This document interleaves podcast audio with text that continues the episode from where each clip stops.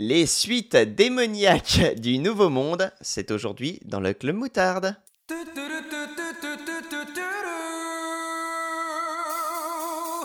Club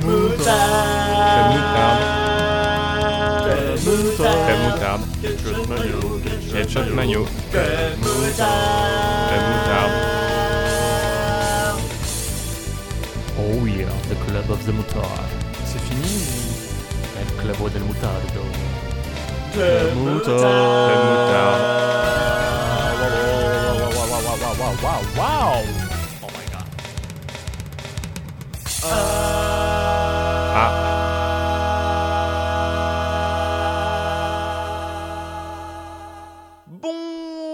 Bonjour tout le monde et bienvenue dans le Club Moutarde euh, numéro 33. bonjour. 33, La Gironde. La Gironde. Je, Vous je le savais.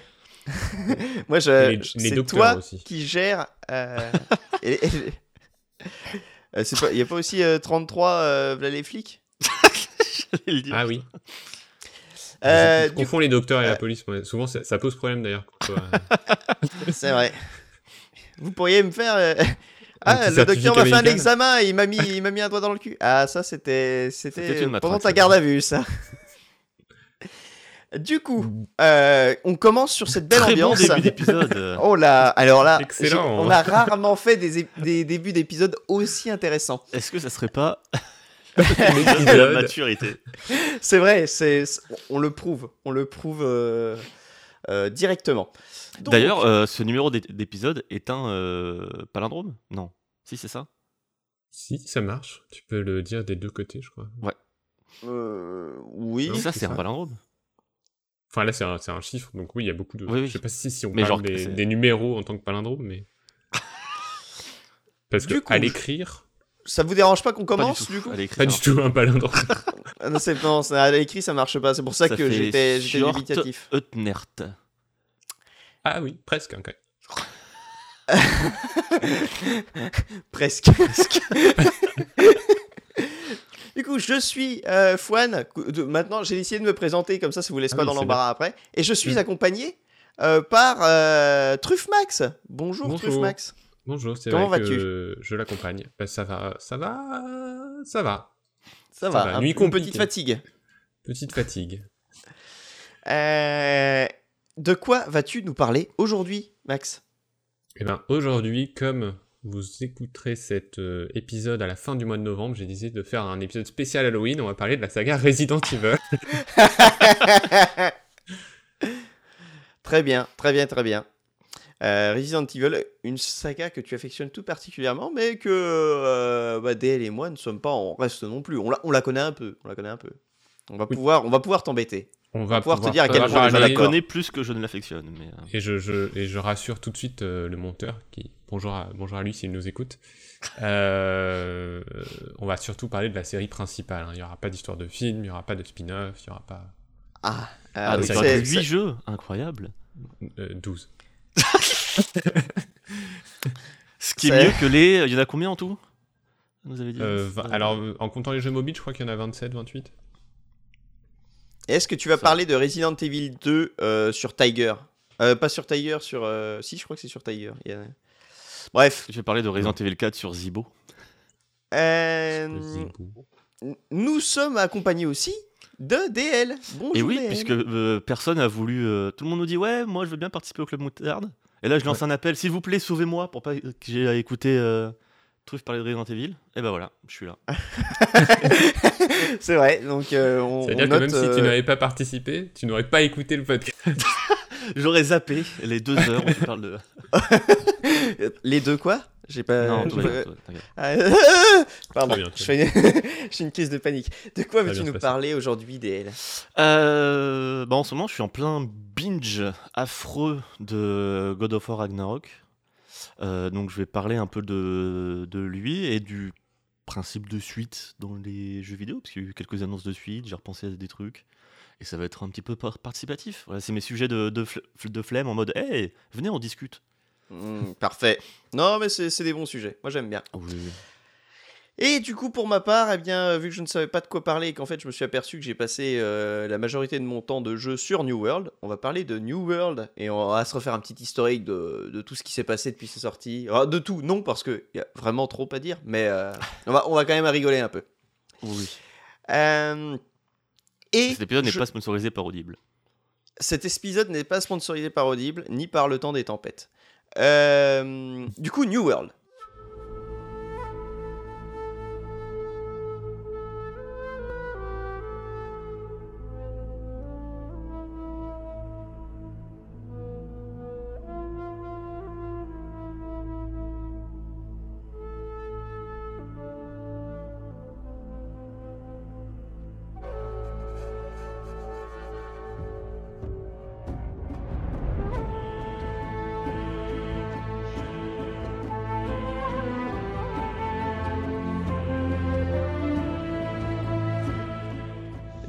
Euh, donc euh, très vite, c'est un MMORPG qui est sorti le 28 septembre 2021, donc un peu plus d'un an maintenant.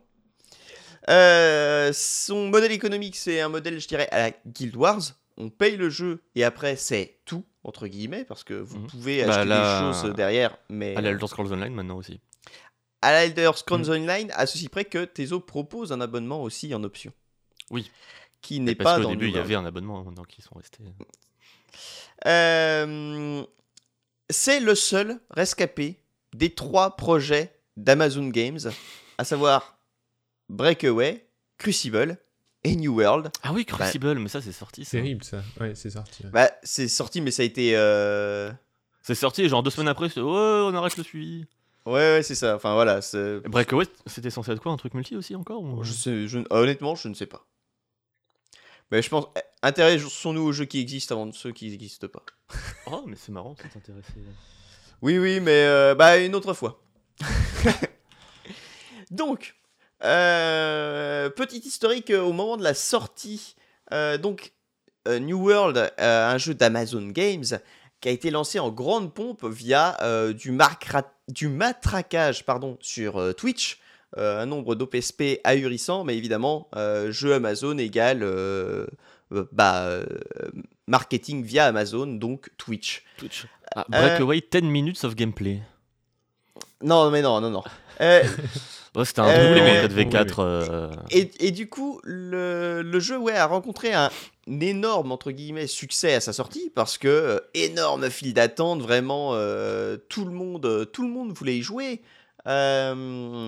Sauf que, euh, eh ben, ça s'est très très très vite essoufflé Euh, parce que bah déjà les files d'attente, ça donne pas tellement envie aux gens de jouer au jeu, surtout que ça les empêche de jouer.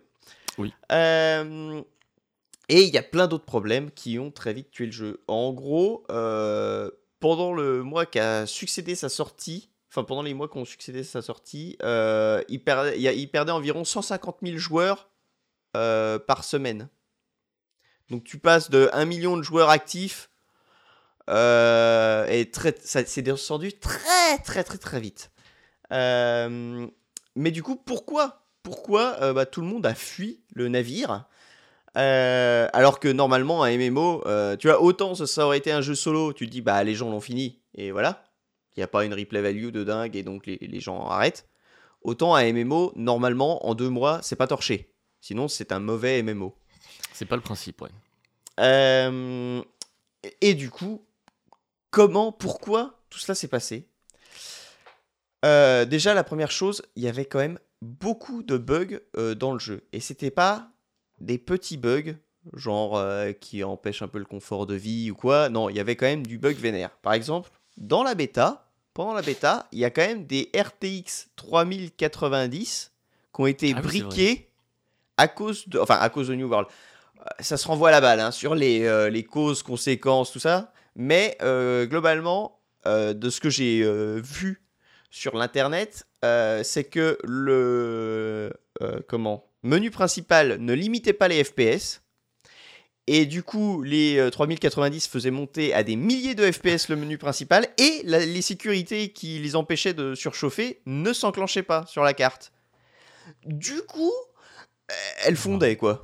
Euh, Après, le menu sur- principal est très joli. hein. Il. Ah ouais, ouais. Ah, bah, et puis à non. 2000 FPS, je peux te dire que c'est d'une fluidité. Euh, euh, donc, ouais, ça, quand ta carte graphique explose à cause de ton jeu, ouais, Surtout non, une là, 3080 euh, en 2021. Ouais, ouais, T'es content. là- ouais, là, le jeu, il te coûte un peu plus que 40 balles. Euh, euh, un autre problème qu'il y a eu euh, dans le jeu, par exemple, qui était vraiment euh, compliqué, c'était que on pouvait, les gens ont réussi à envoyer tout et n'importe quoi dans le chat du jeu, des images et aussi bah, de quoi faire de, de, de l'injection de code dans le jeu. Du coup, euh, tu lisais un message sur le chat, bam, ton jeu plantait. Euh, Enfin, il y avait énormément de, En même de temps, qui problèmes. Joue à des MMO en laissant En le laissant chat, le euh, chat, visi- ouais. visible tout le temps. Genre. Alors, ça peut t'arriver si tu viens, si tu viens d'arriver, par exemple. Ou si tu te dis, tiens, si je veux le chat de proximité quand même, bon, bah, tout, tout Bah peut t'arriver. Euh, Pourquoi interagir avec d'autres gens? Que tu ne connais MMO. pas? Je... je sais pas, moi, c'est- je, je, je le laisse, j'avoue, ça me met dans, ça me met dans l'ambiance.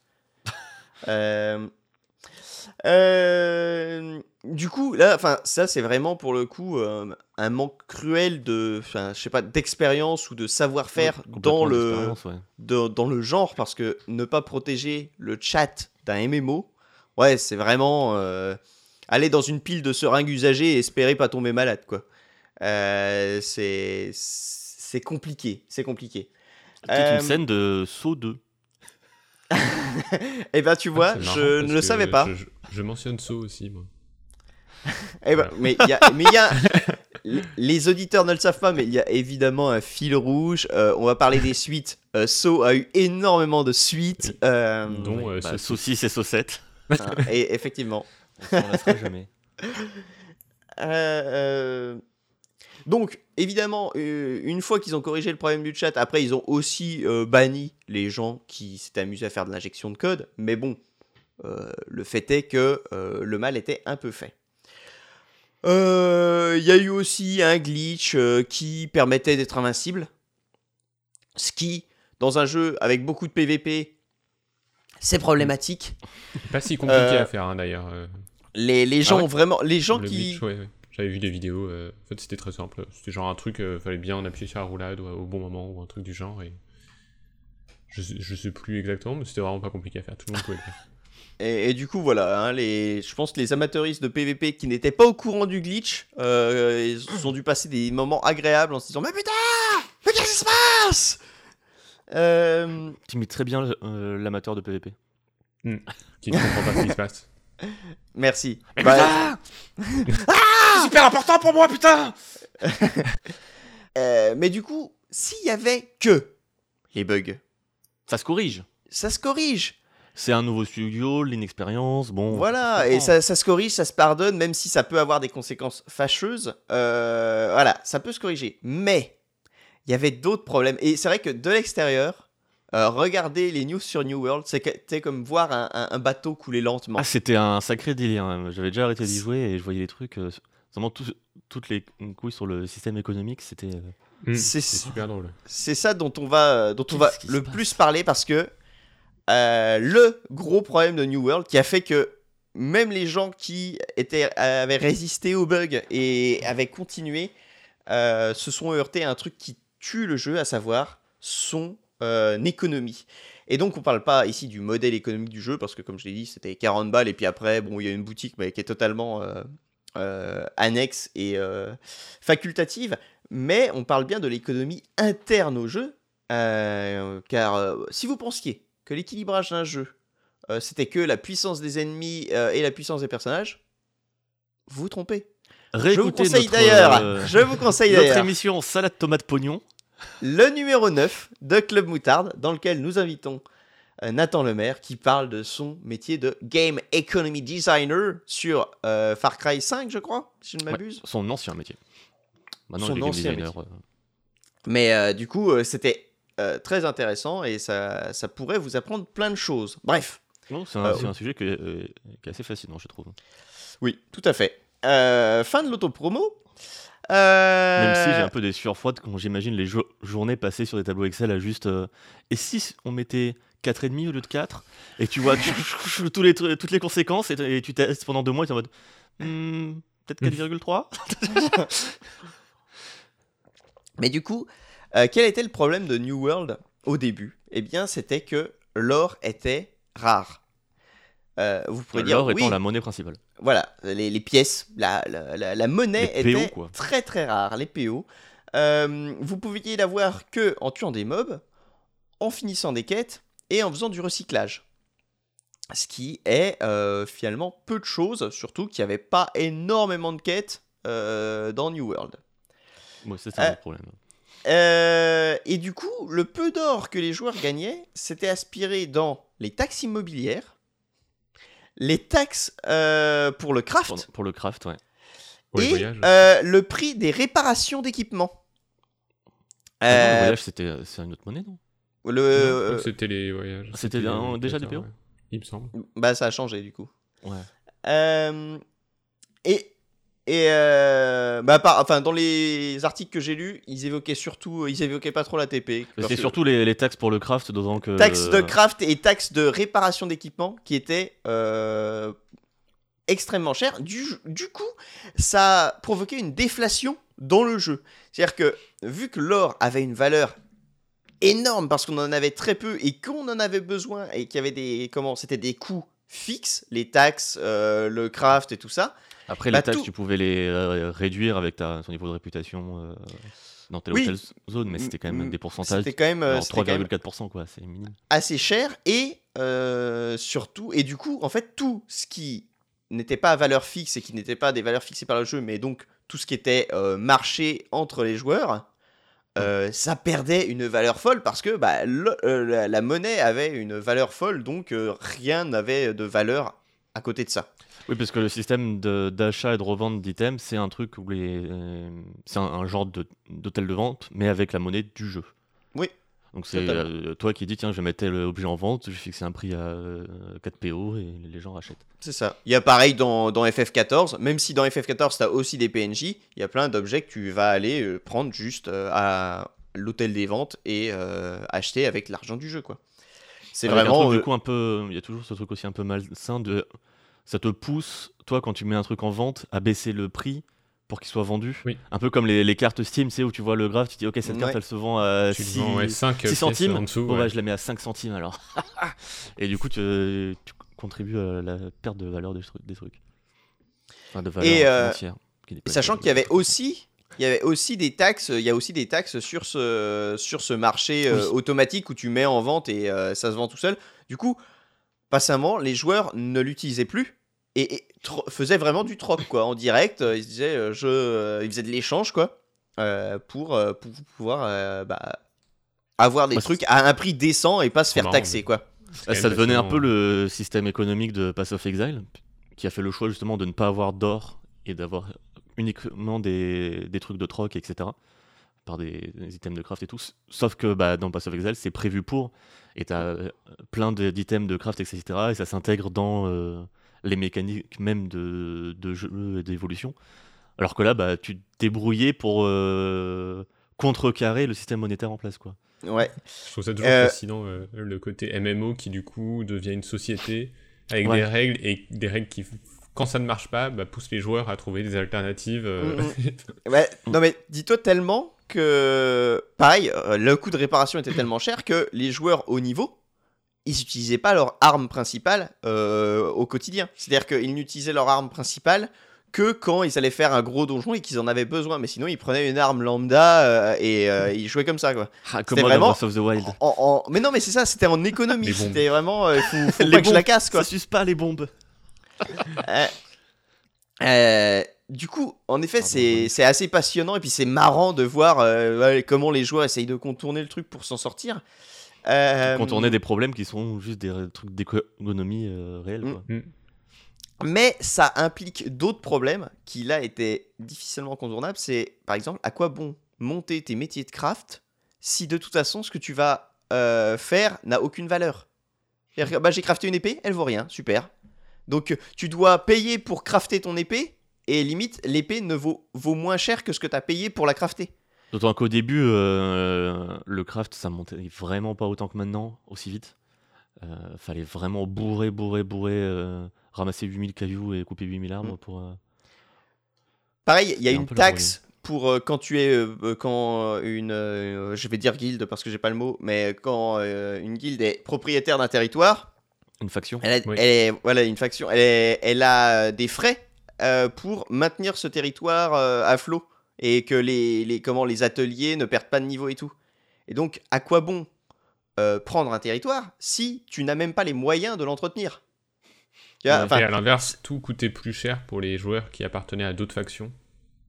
Mm. Et apparemment, ça coûtait trop cher. Donc, euh, si tu jouais dans un territoire qui était pris par une autre faction, en fait, ça t'étais baisé, quoi. Euh, du coup, enfin tout ça, ça c'est vraiment ça, ça euh, gangrène tout le jeu en fait. Euh, c'est pas juste euh, rigolo quoi. C'est vraiment pff, pourquoi je vais me faire chier à faire tout ça si de toute façon je vais gagner zéro pognon quoi. Je vais perdre de l'argent à faire mon truc, ça ne sert à rien. Et ça et te du- bloque des pans entiers du jeu, genre tout ce qui est artisanat, c'est une partie vraiment prépondérante des mécaniques de New World et de la boule de gameplay. Et si t'es poussé à ne pas interagir avec, ça n'a plus aucun intérêt. Exactement. Et ce qui est drôle entre guillemets, c'est que euh, Ah, c'est les que problèmes Amazon, quoi. ne... c'est ça. Les, les problèmes ne se sont pas arrêtés là. C'est-à-dire que euh, pour essayer de se faire quand même de l'argent, il y a euh, des joueurs qui ont fait des bots pour amasser plein de ressources. Du coup, les prix sont encore plus effondrés. Parce que bah forcément, ils pouvaient mettre leur truc à, comme tu dis, ils pouvaient mettre moins cher et donc ça a encore fait plus baisser les prix. Euh, et ça, vraiment, l'ironie, elle est géniale parce que c'est vraiment Amazon qui se fait Amazonette, tu vois. c'est clair. C'est-à-dire que ça- t'as, t'as des, des, des mecs qui ont trouvé euh, une faille dans le site, enfin une faille, ils, ils ont trouvé un truc pour pouvoir faire baisser les prix et vraiment être euh, trop compétitif par rapport à un humain lambda. Et, euh, et du coup, euh, ça a complètement tué euh, tout le truc. Donc, euh, on, pense, euh, on, pense à, on pense à eux. Euh, vraiment, ça devait. Non, mais ça devait. C'est vrai que si tu t'es, mis dedans et que tu, tu t'arrives dans ce monde et au final, tu, tu te fais Ouais, c'est incroyable l'économie. Mais il y avait une Euh, anecdote aussi d'un d'un joueur qui, euh, pour le coup, c'est l'inverse total en termes d'équilibrage euh, monétaire, où, euh, je sais pas, il avait voulu vendre euh, une de ses armes, et en fait, le transfert d'argent, c'était pas fait. Et du coup, il avait contacté, euh, euh, je sais pas enfin, des, des, des, administrateurs, ouais, le support, pour dire, euh, bah écoutez, moi je voulais vendre cette arme, ça s'est pas fait, j'ai pas eu mon argent, mais mon arme a disparu, est-ce que je peux avoir un remboursement en pièces d'or, quoi? Et ils lui ont donné genre euh, 100 000 pièces d'or. Oui. en, en mode, tiens, avec un clin d'œil, genre, amuse-toi bien. Et c'est genre, mais non, mais ça valait genre 100 000. Oui, non mais et, et c'est ça. En fait, d'update en update, il y avait d'autres problèmes. Et c'était génial. C'était vraiment les voir essayer de coller des pansements sur une jambe de bois. Bah, c'est un Euh, problème qui est tellement tenta- tentaculaire, où tu changes Oh. un truc, ça modifie tout l'écosystème du jeu. Donc, euh, Il- par exemple, bah, il y a eu un glitch euh, qui permettait de dupliquer euh, des- un objet, un gros trophée et tout. Donc euh, ça a complètement tout hmm, pété. c'est quand t'éteins ta Game Boy au moment de sauvegarde, ne pas éteindre au deuxième point du point de suspension. Hop, et comme ça, ça te permet de cloner ton objet. Exactement. les timings varient en fonction des générations. Ah, Euh, je sais pas, moi, euh, c'était que sur la deuxième. Euh, pareil, à un moment, euh, vu qu'il y avait plein de problèmes avec ce glitch euh, de duplication d'objets dans New World, bah ils se disaient attendez, attendez, on arrête tout, plus personne ne peut transférer d'argent, tout est bloqué. Tu vois, en, en se disant que c'est la panique, c'est vraiment la poule sans tête. ouais, c'est on bloque tout. Et du coup, il y a des gens qui se sont retrouvés à ne pas pouvoir payer leurs taxes de immobilière ou euh, d'entretien de ville, et donc avec les villes qui se sont dégradées, parce que bah, ils ne pouvaient plus faire l'argent qui normalement leur aurait permis de machiner, et du coup ils se sont fait vraiment euh, avoir euh, plein tube alors qu'ils n'y étaient On parle toujours de rien, New World. hein, Les gens pouvaient co- continuer à payer leur taxe immobilière dans la vraie vie. hein. Oui, oui, oui. Mais euh, enfin, et d'ailleurs ça a beaucoup râlé de, bah, que les joueurs qui juste veulent profiter de leur jeu se fassent punir comme ça, alors que c'était juste il y avait bah, quelques-uns qui glitchaient les items et qui euh, Ouais, foutaient bah le bordel. Euh, donc voilà, ça a été de grands moments. Vous pouvez vous renseigner sur tous les problèmes qu'il y a eu sur New World. euh, et c'est tout le temps l'économie en fait qui était pétée, Hmm. euh, plein tube. Euh, et ce qui est terrible, c'est qu'à côté de ça, l'expérience de jeu de, de base euh, était bonne en fait. C'est-à-dire que Solide. euh, enfin, moi, au tout début de la sortie, j'ai joué qu'à la bêta. Parce que au bout de 8 heures, je me suis retrouvé sans quête de mon niveau à faire. C'est-à-dire que j'étais, je crois, niveau 18 et la prochaine était niveau 22. Du coup, je devais soit farmer des quêtes euh, inutiles, soit juste farmer des mobs. Enfin, vraiment, je me suis dit, bah non, du coup. Enfin, Surtout que ce- c'est une bêta, donc euh, tu savais que t'allais perdre ton perso. Voilà, et, et, et puis je me suis dit, bah, ça va être la même chose euh, dans, le, dans le jeu final, le nombre de quêtes. Donc voilà, je me suis dit, bah, je, je ne le prends pas, et tant pis. Euh, mais du coup, depuis un an, il y a eu d'autres. ah, Il y a un autre chantier qui s'est mis en place, autre que on va essayer de réparer l'économie du jeu. Savoir refaire tout le début du jeu et rajouter du contenu euh, au niveau. Parce que c'était aussi un des problèmes du jeu, Mhm. les joueurs se plaignaient qu'une fois arrivé niveau 60, t'avais plus grand chose à faire. Et changer aussi le rythme de progression au début. euh. Mm. Enfin, genre C'est là, j'étais en train de me dire, parce que du coup, j'ai recommencé à y, à y jouer euh, grâce à toi, Fouane, Mm. en sachant que j'avais déjà passé genre euh, 25 heures à peu près euh, à, la, à la sortie. Quand je t'avais Et- incité à y jouer parce qu'il y avait de la pêche. On n'y a jamais joué joli. une seule fois ensemble. C'est vrai qu'on n'y a jamais joué ensemble. Euh, et euh, cl- clairement, là, je crois que j'ai rattrapé, euh, j'ai dépassé les niveaux de, de craft et tout que j'avais avant en euh, 10 heures de moins, quoi. Clairement, ça va beaucoup plus vite. Comme je me souviens avoir passé des sessions entières à juste taper des cailloux et couper des arbres pour gagner un niveau en abattage ou en- Et euh, alors que là, bah, je suis déjà passé niveau 50 en abattage, je peux déjà couper les grands arbres et tout, ça va beaucoup plus vite, c'est beaucoup moins laborieux.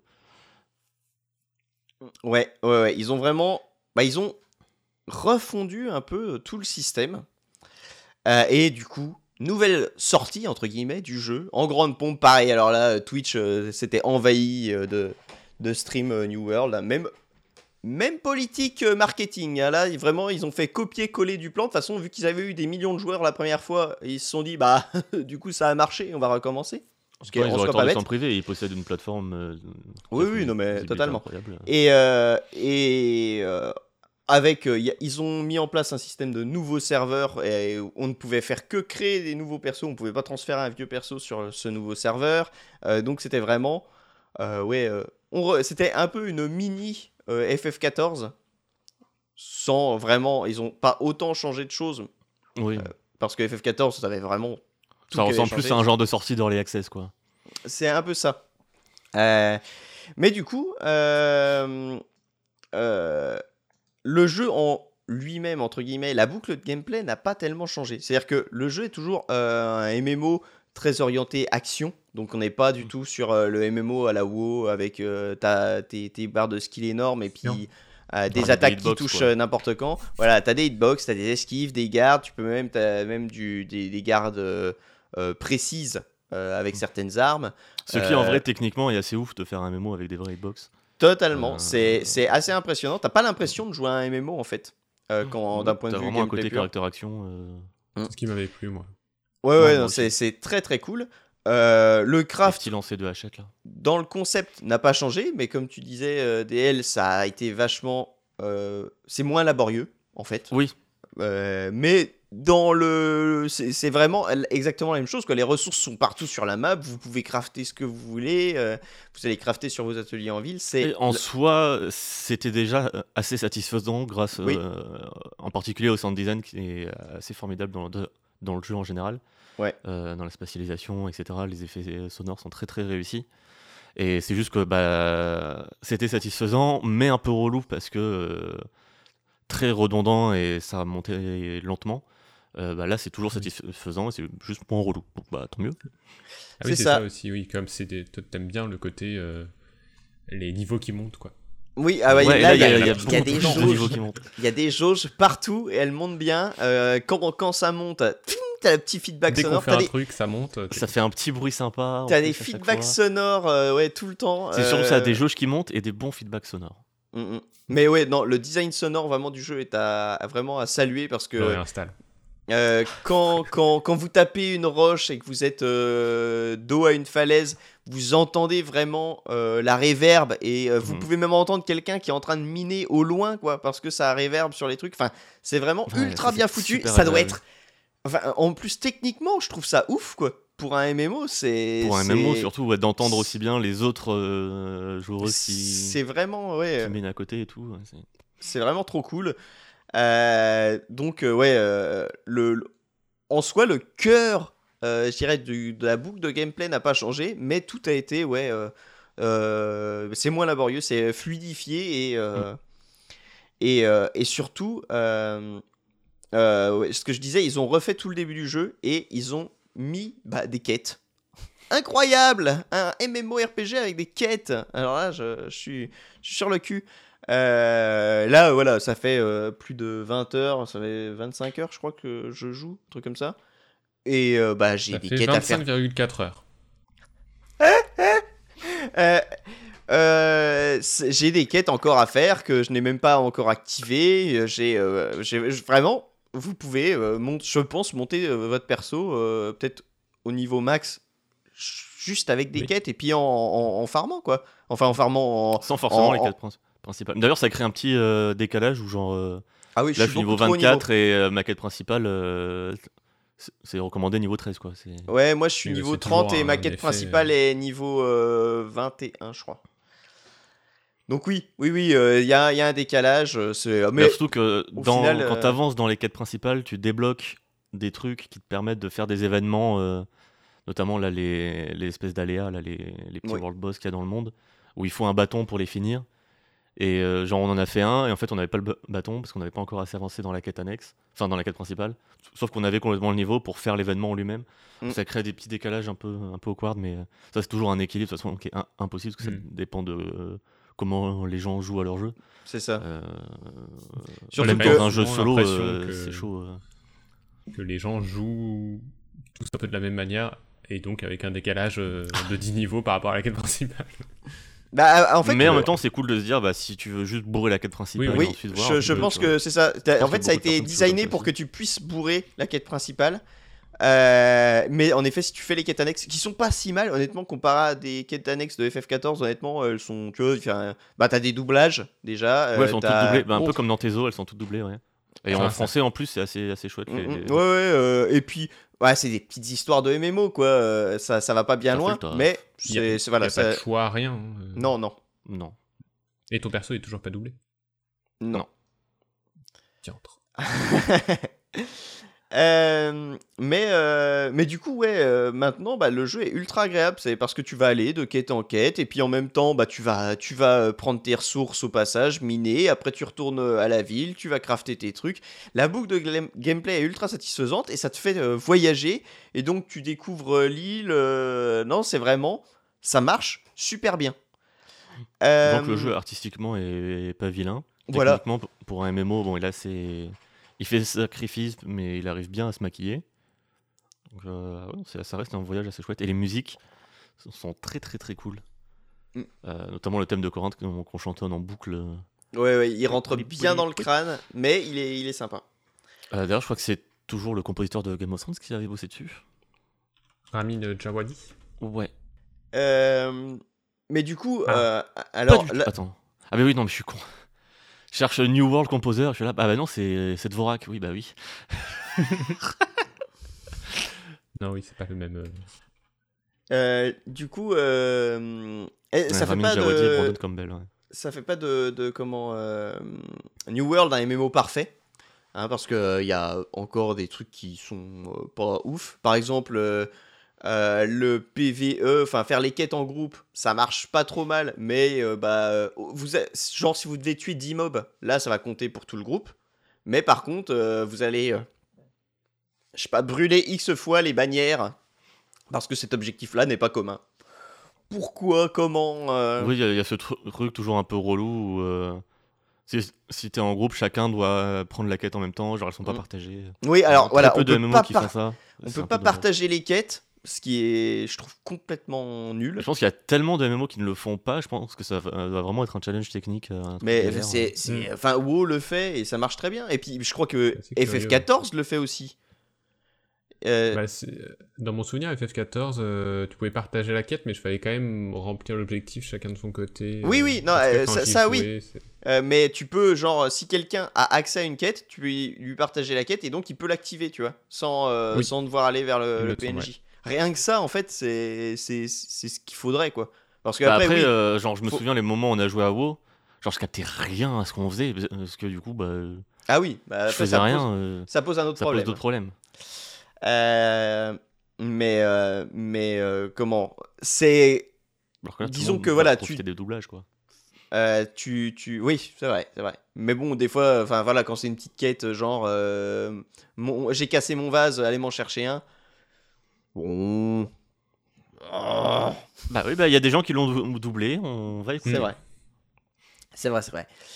Euh, pareil, autre gros défaut euh, dans les expéditions, donc qui sont les donjons, euh, le salon d'attente. Vous devez aller à l'entrée du donjon, vous mettez dans un salon ou vous créez un salon ou vous demandez à participer à un salon d'attente euh, de quelqu'un qui est en train de faire une équipe et vous devez attendre là. Si ça ne pop Ah, pas en, en deux heures, vous attendez deux heures devant le donjon comme un Ah, con. tu veux pas te traîner autour du donjon, euh, Non, non. faire des trucs en attendant Ah oui. C'est con parce que ça serait un bon moment pour tout le monde les couper des arts. et- Oh, Tout à fait, tout à fait. Bah, typiquement, euh, et, et typiquement FF14, euh, quand tu te mets dans la file d'attente d'un donjon, bah après tu vas vaquer à tes occupations. Et, euh, et bah c'est marre quoi. Tu, justement, Mhm. c'est le moment où tu vas aller crafter des trucs parce que tu dis bah tiens j'ai le temps, euh, je fais ça. Et euh, surtout si t'es euh, DPS, tu vas attendre X temps donc euh, let's go quoi.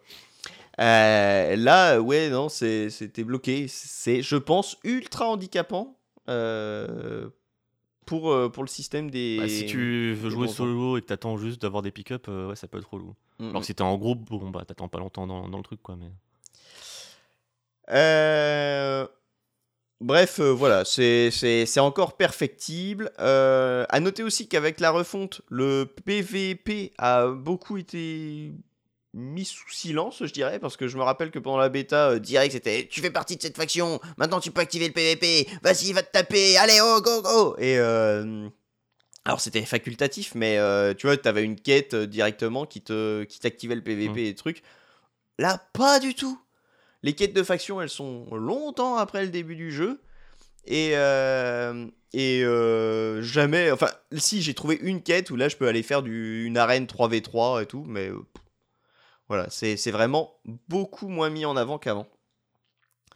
Donc voilà, limite, c'est. Enfin, les quêtes, les quêtes à plusieurs étant quand même agréables à faire. C'est pas, on n'est pas à un niveau de Teso où ça sert à rien d'être à plusieurs. Là, tu, tu, tu peux quand même euh, t'amuser à plusieurs et voilà, avoir l'impression d'avancer en groupe. Hmm. Euh, t'es pas, t'es pas quand même à un niveau de Star Wars euh, The Old Republic qui lui faisait tout, euh, mise en scène et tout à plusieurs, où là c'était vraiment le top. Mais bon, Ouais. enfin, mettre ça en place, je pense qu'il faut que ce soit réfléchi dès le début, tu peux pas juste. euh, Oui, oui, faut que ce c'est soit. clair. Je vais pas leur reprocher de pas l'avoir fait parce que c'est, c'est pas possible. C'est pas un truc Euh, que tu rajoutes avec des mises à jour, quoi, clairement. Euh. Mm. C'est dans la structure même du jeu. euh. C'est ça. Euh, bref, pour finir, euh, bah, je sais pas si ça va faire que le jeu va euh, repartir de plus belle et vraiment arriver à, à tenir le choc parce que globalement, même si l'économie, moi j'ai pas de problème d'argent et là j'ai l'impression d'avoir beaucoup d'argent et rien ne coûte trop Ouais. cher et je sais pas si justement elle tient le- de, debout parce que Bah, bah, je suis que l'argent niveau, hein. est super important pour donner des pourboires aux gens qui, qui font des spectacles dans la rue, quoi. Exactement, c'est vrai. Euh, Meilleure Et hein, du, coup, je sais pas si voilà, je sais pas du tout si l'économie va tenir le coup, mais dans tous les cas, le jeu, que ce soit en solo ou en petit groupe, est ultra agréable à parcourir et, euh, et voilà, on prend du plaisir quoi. Bah, en tout cas, pour l'instant, la boucle euh, qui dépend de l'économie, donc tout ce qui est craft, euh, ça, ça se fait quoi. Tu dis tiens, je veux crafter tel truc, tel truc, et tu peux le faire en 20-30 minutes. euh, si jamais il te manque un peu de ressources, tu sors un peu de la ville, euh, couper deux trois arbres, récupérer deux trois cailloux, et tu fais tes trucs. Et c'est beaucoup moins contraignant que, euh, que ça ne l'était avant. Et euh, tant mieux parce que du coup, on peut faire monter nos jauges euh, Mhm. jusqu'à atteindre le point où on peut se, se crafter nos trucs endgame. C'est ça. Donc à voir en effet si le jeu réussit à garder ses- sa base utilisatrice. Mais pour l'instant, il y a beaucoup moins de raisons de partir Euh, à part juste, bon, bah euh, voilà, j'ai fait le tour et voilà. Oui, voilà. c'est- Mais, Mais, euh, enfin, fait le tour. Ouais. Façon Voilà, de parler, t'as- quoi, mais, si, euh, si tu prends plus trop de plaisir, bah, tu peux arrêter. Mais dans tous les cas, c'est agréable à, à jouer. ouais, voilà. et t'es- le T'as jeu moins ne ce te, côté, mais putain, pourquoi je fais ça? Ça n'a Le- pas de sens. le euh, jeu ne bloque pas, quoi. Le jeu ne te bloque Ouais, ouais. pas. Tu peux, tu peux avan- avancer de manière fluide et, Mm, mm. et ça se fait assez bien. Ouais. Et du coup, je finirai par deux bons points. Bah, tu, tu, tu en as parlé, euh, DL. Le mini-jeu euh, d'instruments. Euh, vous sortez un instrument, vous pouvez demander à d'autres gens de participer et hop, vous montez un groupe et euh, vous faites des morceaux et vous pouvez. Avec des Ça vous donne des buffs et vous pouvez gagner des pourboires. C'est incroyable. Avec des partitions à récupérer dans le monde euh, Mm. par chanson et par instrument, les différents instruments à crafter, les niveaux de difficulté des chansons. Enfin, formidable. c'est très très cool. Et deuxième gros bon point du jeu, euh, pouvoir sauter le logo Amazon Game qui permet de- d'enlever un peu de culpabilité euh, au moment Ouais, où on lance le qu'on jeu. le lance, tu cliques très vite. en- Non, je vois pas. Ah, je ne sais pas. Je- Et du coup, ça gros gros bon point. Voilà. Non, c'est Fnac Games, voilà.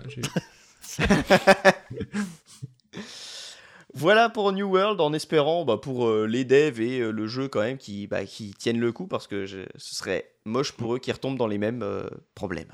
Mais surtout ouais, que les devs peuvent commencer enfin à, à faire le contenu et les mises à jour qu'elles voulaient faire et, et correspondent à leur vision, pas juste passer une autre année à réparer un truc mal, bra- mal branlé parce que Ceci étant dit, c'est un, Ouais, un extrêmement bon point, je trouve, de la démarche qu'ils ont fait. quoi.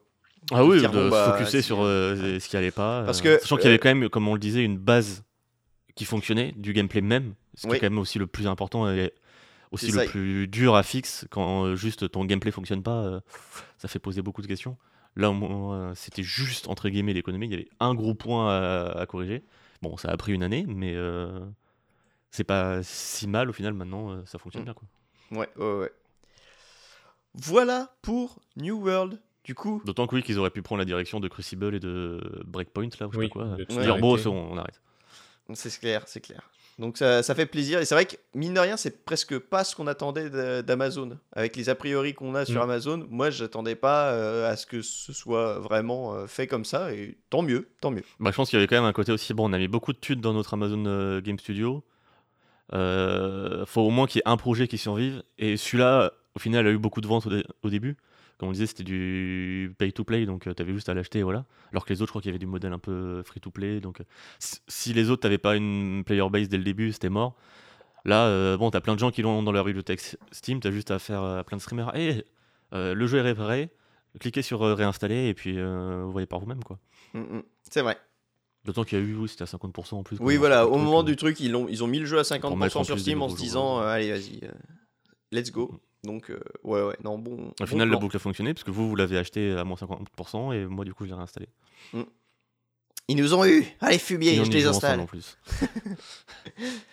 J'arrive. Volontiers. Euh, Pour faire les spectacles coup, de musique à 4. On va pouvoir enfin passer à la partie Halloween de cet épisode de novembre. Euh, euh, Max, euh, c'est ton tour de nous parler de Resident Evil. Evil.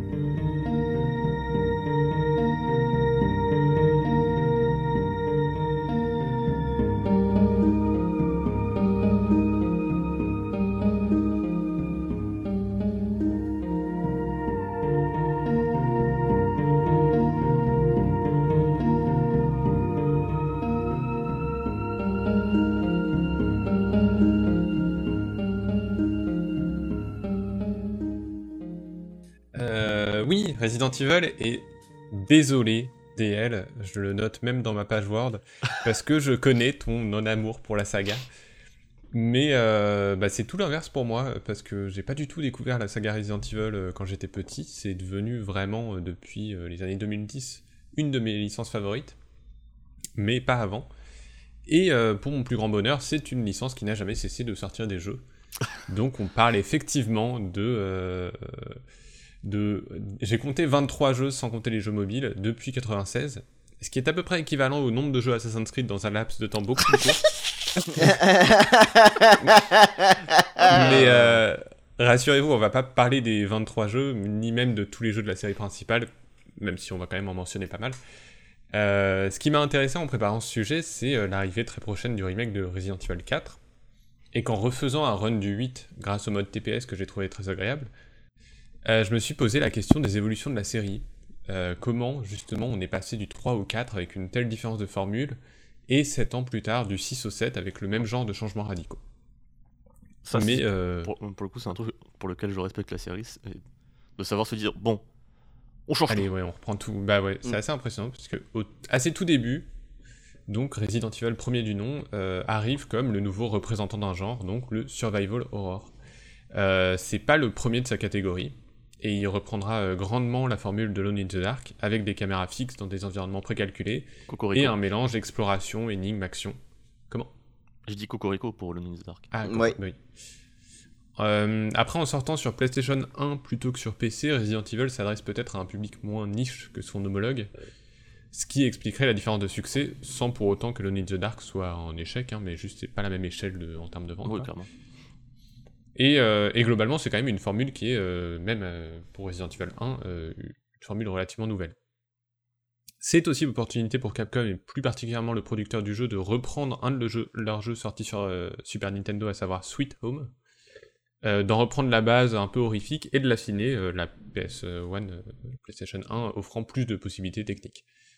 Après, bon, il y a beaucoup d'histoires sur le premier Resident Evil, des histoires de joueurs, des histoires de développeurs, euh, voilà, on va pas refaire tout cet historique, même si a quand même celle de, de- du réalisateur Shinji Mikami qui a avoué avoir hésité à travailler sur le jeu, le jeu parce qu'il était euh, très sensible à la peur, il détestait avoir peur, et qu'en fait, bah, plus tard, il s'est dit que... Enfin, il a finalement accepté en disant que justement, ça en faisait le, le meilleur candidat pour travailler sur le jeu finalement. Mm. Euh, et puisqu'on en parle, oui, Resident Evil, premier du nom, et son remake, euh, ce sont des jeux qui font peur, toujours aujourd'hui, je trouve. Euh, les caméras fixes permettent de gérer parfaitement ce que le joueur peut ou ne peut pas voir. Les temps de chargement avec ces portes iconiques qui s'ouvrent très lentement dans un grincement. Ouais, porte iconique, mais quand on les dessine, personne ne comprend que c'est Resident Evil. Voilà, vous pouvez nous retrouver chaque mois sur le quiz moutarde euh, sur Twitch. Euh, même le simple postulat du manoir gothique infesté de zombies et autres créatures en tout genre, à une époque, je le rappelle, où le zombie n'a pas encore perdu de sa superbe, Mm. Tout ça fait, euh, fait peur. Et euh, alors moi, j'ai fait l'aventure uniquement avec son remake. Et franchement, sur le tard, donc, euh, je l'ai fait en 2014, dans mon souvenir. Et j'avais déjà été très surpris d'être constamment inquiet. Parce que la peur dans un jeu peut se manifester de différentes façons, et je pense que c'est évidemment là-dessus que la saga ne te parle pas du tout d'elle, Ouais, non, pas du tout. et, et je le comprends. Je la trouve juste frustrante en fait. Bah, trois ans plus tard, sur PlayStation 1, arrivera le premier Silent Hill, euh, bien moins spooky et manoir hanté, et bossant bien plus une imagerie angoissante, Mhm. ainsi que des éléments psychologiques, loin de l'ambiance du jeu de Capcom. Et euh, je sais qu'avec cette chronique, c'est pas, je vais pas te faire aimer euh, la saga Resident Evil, parce que c'est vraiment l'identité de Resident Evil, Oui, clairement. Et, et c'est oui, ce- je- J'y retourne en plus, euh, enfin le 7, là, le, le changement de formule et tout, donc je me suis dit tiens pourquoi pas. euh, Même le 8, je sais qu'il y a des passages que j'ai envie de découvrir, mais euh, toujours cette mécanique, ouais. ces trucs d'inventaire, de, va-et-vient, de Mm. clés, de... Ah oui, moi ça j'aime. Euh, Ouais, Catel. mais ouais, Resident Evil fait naître la peur de façon bien plus terre à terre grâce à une tension constante liée à la vue limitée, les munitions limitées, évidemment aussi quelques jumpscares, euh, ce qui semble aujourd'hui euh, facile, un procédé euh, complètement éculé, mais en 96, euh, Resident Evil les boss euh, soigneusement, euh, notamment grâce au fait que c'est un jeu finalement très calme, bien plus calme qu'on pourrait le penser quand on ne connaît pas. Euh, puisque c'est une formule qui sera donc euh, posée dès le premier et qui sera appliquée par tous les épisodes de la série principale jusqu'en 2002, avec la sortie de Resident Evil 0 et surtout Resident Evil Remake sur GameCube, dont j'inverse volontairement l'ordre de sortie avec le 0 pour symboliser un peu la fin de la boucle. Euh, et de 96 à 2002, on a donc eu Resident Evil 1, 2, 3, Code Veronica et 0, qui utilisent avec plus ou moins de succès cette même formule, une formule, pour le dire grossièrement, de Metroidvania en 3D. Désolé, c'est très grossier. Euh, on se retrouve dans un environnement plus ou moins grand en huis clos, le manoir du 1 ou le commissariat dans le 2, et on doit déverrouiller les multiples chemins grâce à différentes clés, outils, euh, ou à travers des puzzles. Euh, et ces jeux, euh, pour moi, avant d'être des jeux d'horreur ou survival, c'est avant tout des jeux d'exploration. Et en tout cas, c'est dans cet aspect que je trouve le plus mon bonheur. J'ai juste. Là, en refaisant les... En découvrant le 2 et 3 et en refaisant... le premier aussi, euh, j'ai vraiment un truc ultra jouissif à trouver un item, une clé qui va servir à débloquer un endroit où je vais prendre l'item et je vais ah mais oui c'est euh, dans le couloir que j'ai vu il y a deux heures euh, de l'autre côté du manoir, trop bien et je vais pouvoir y aller et je vais débloquer un nouveau chemin et au bout de ce chemin il y aura une autre clé qui va débloquer un autre chemin de l'autre côté du manoir et tout ça bah c'est juste ça me fait kiffer et c'est con. Bah, je joue à Doom. Euh, non. Non, parce que c'est pas. Il y a un rythme, c'est pas juste des clés. C'est. Euh, et ça, c'est de l'exploration parce que ça fait appel à nos souvenirs et c'est souvent euh, remarquablement bien designé pour nous faire faire du backtracking sans tomber dans l'excès. Euh, D'autant plus que ces allers-retours servent moi à allonger euh, superficiellement la durée de vie, qu'à pousser le joueur très naturellement à mieux appréhender l'environnement et se repérer euh, juste euh, grâce à ses souvenirs. De toute façon, t'as oublié Et- parce qu'il n'y a pas de map, non? Si, Si, si, une- t'as une map. Mais d'ailleurs, je me rappelle que. Enfin, c'était ma frustration, en même temps, je trouvais ça bien fait. Euh, je sais. De, un moment où tu commences à être à l'aise avec, euh, genre, le manoir ou le commissariat, Hmm. où là, c'était vraiment. Presque, tu te balades, entre guillemets. Bam Ça se manque, le jeu change euh, d'environnement et que tu découvres une autre. euh, Oui. Vraiment une toute autre zone. Et là, euh, retour à- aux angoisses. Et j'ai trouvé ça. À chaque fois, dans, dans les- le 1 et le 2, je trouve que c'est super bien géré euh, ce moment où ils disent c'est bon, c'est bon, là on sait que t'es Mm. ok, euh, on, on te change de lieu et maintenant, euh, Il y, a, démerde-toi. il y a une science, ouais, il y a une science du rythme qui est vraiment ultra fine pour. ouais, je suis d'accord. Surtout que ce sont des jeux, ça je, je l'ai pas écrit. Ce sont des jeux assez courts en plus, la plupart. Enfin, en tout cas avec cette formule. À part Code Veronica, mais Code Veronica, je peux pas en parler, je l'ai pas fait. Mais euh, 1, 2, 3, c'est quand même des jeux euh, assez courts, genre 6 Bah, ils sont assez heures, courts euh, parce que t'es poussé aussi à le refaire. euh, Oui, Oui. avec la différence, l'autre campagne. Et il y a toujours deux- euh, une. euh, Dans tous Pardon. les Resident Evil, t'as une volonté de, entre guillemets, speedrun, étant donné que tu vas débloquer des trucs quand tu finis une partie si tu l'as fini assez vite. Oui. Oui, c'est vrai que tu as une notation à la fin de, de ta partie. euh. Mm. Mais le 2, euh, le 2 applique du coup cette même recette à la perfection et la progression dans la map se fait euh, naturellement avec plaisir. Euh, plus que dans le premier, que là que je suis en train de refaire du coup en mode remake, que je trouve parfois un peu cryptique. C'est probablement mon épisode préféré de cette ère pour, pour sa générosité, avec ces deux campagnes complémentaires en plus. Ceci dit, c'est aussi un titre qui nous envoie beaucoup plus de zombies et autres joyeusetés à la gueule, et qui en conséquence fait tout de suite euh, beaucoup moins peur. Euh, et le 3, c'est un peu pareil, lui il essaye de remettre, si ce n'est la peur, un sentiment de stress presque constant grâce à la présence du Nemesis, un ennemi euh, redoutable, immortel qui nous poursuit tout au long de l'aventure, et vraiment tout au long de l'aventure. Euh, bon, il n'est pas constamment dans toutes les pièces euh, mais, euh, souvent il arrive, ouais, il y a presque une pièce sur trois où on va aller, bam, le Nemesis arrive, faut faire un truc. quoi. Et, euh, et cette idée se marie vraiment parfaitement avec le level design bien plus étendu que représentent les rues de la ville euh, en feu du 3.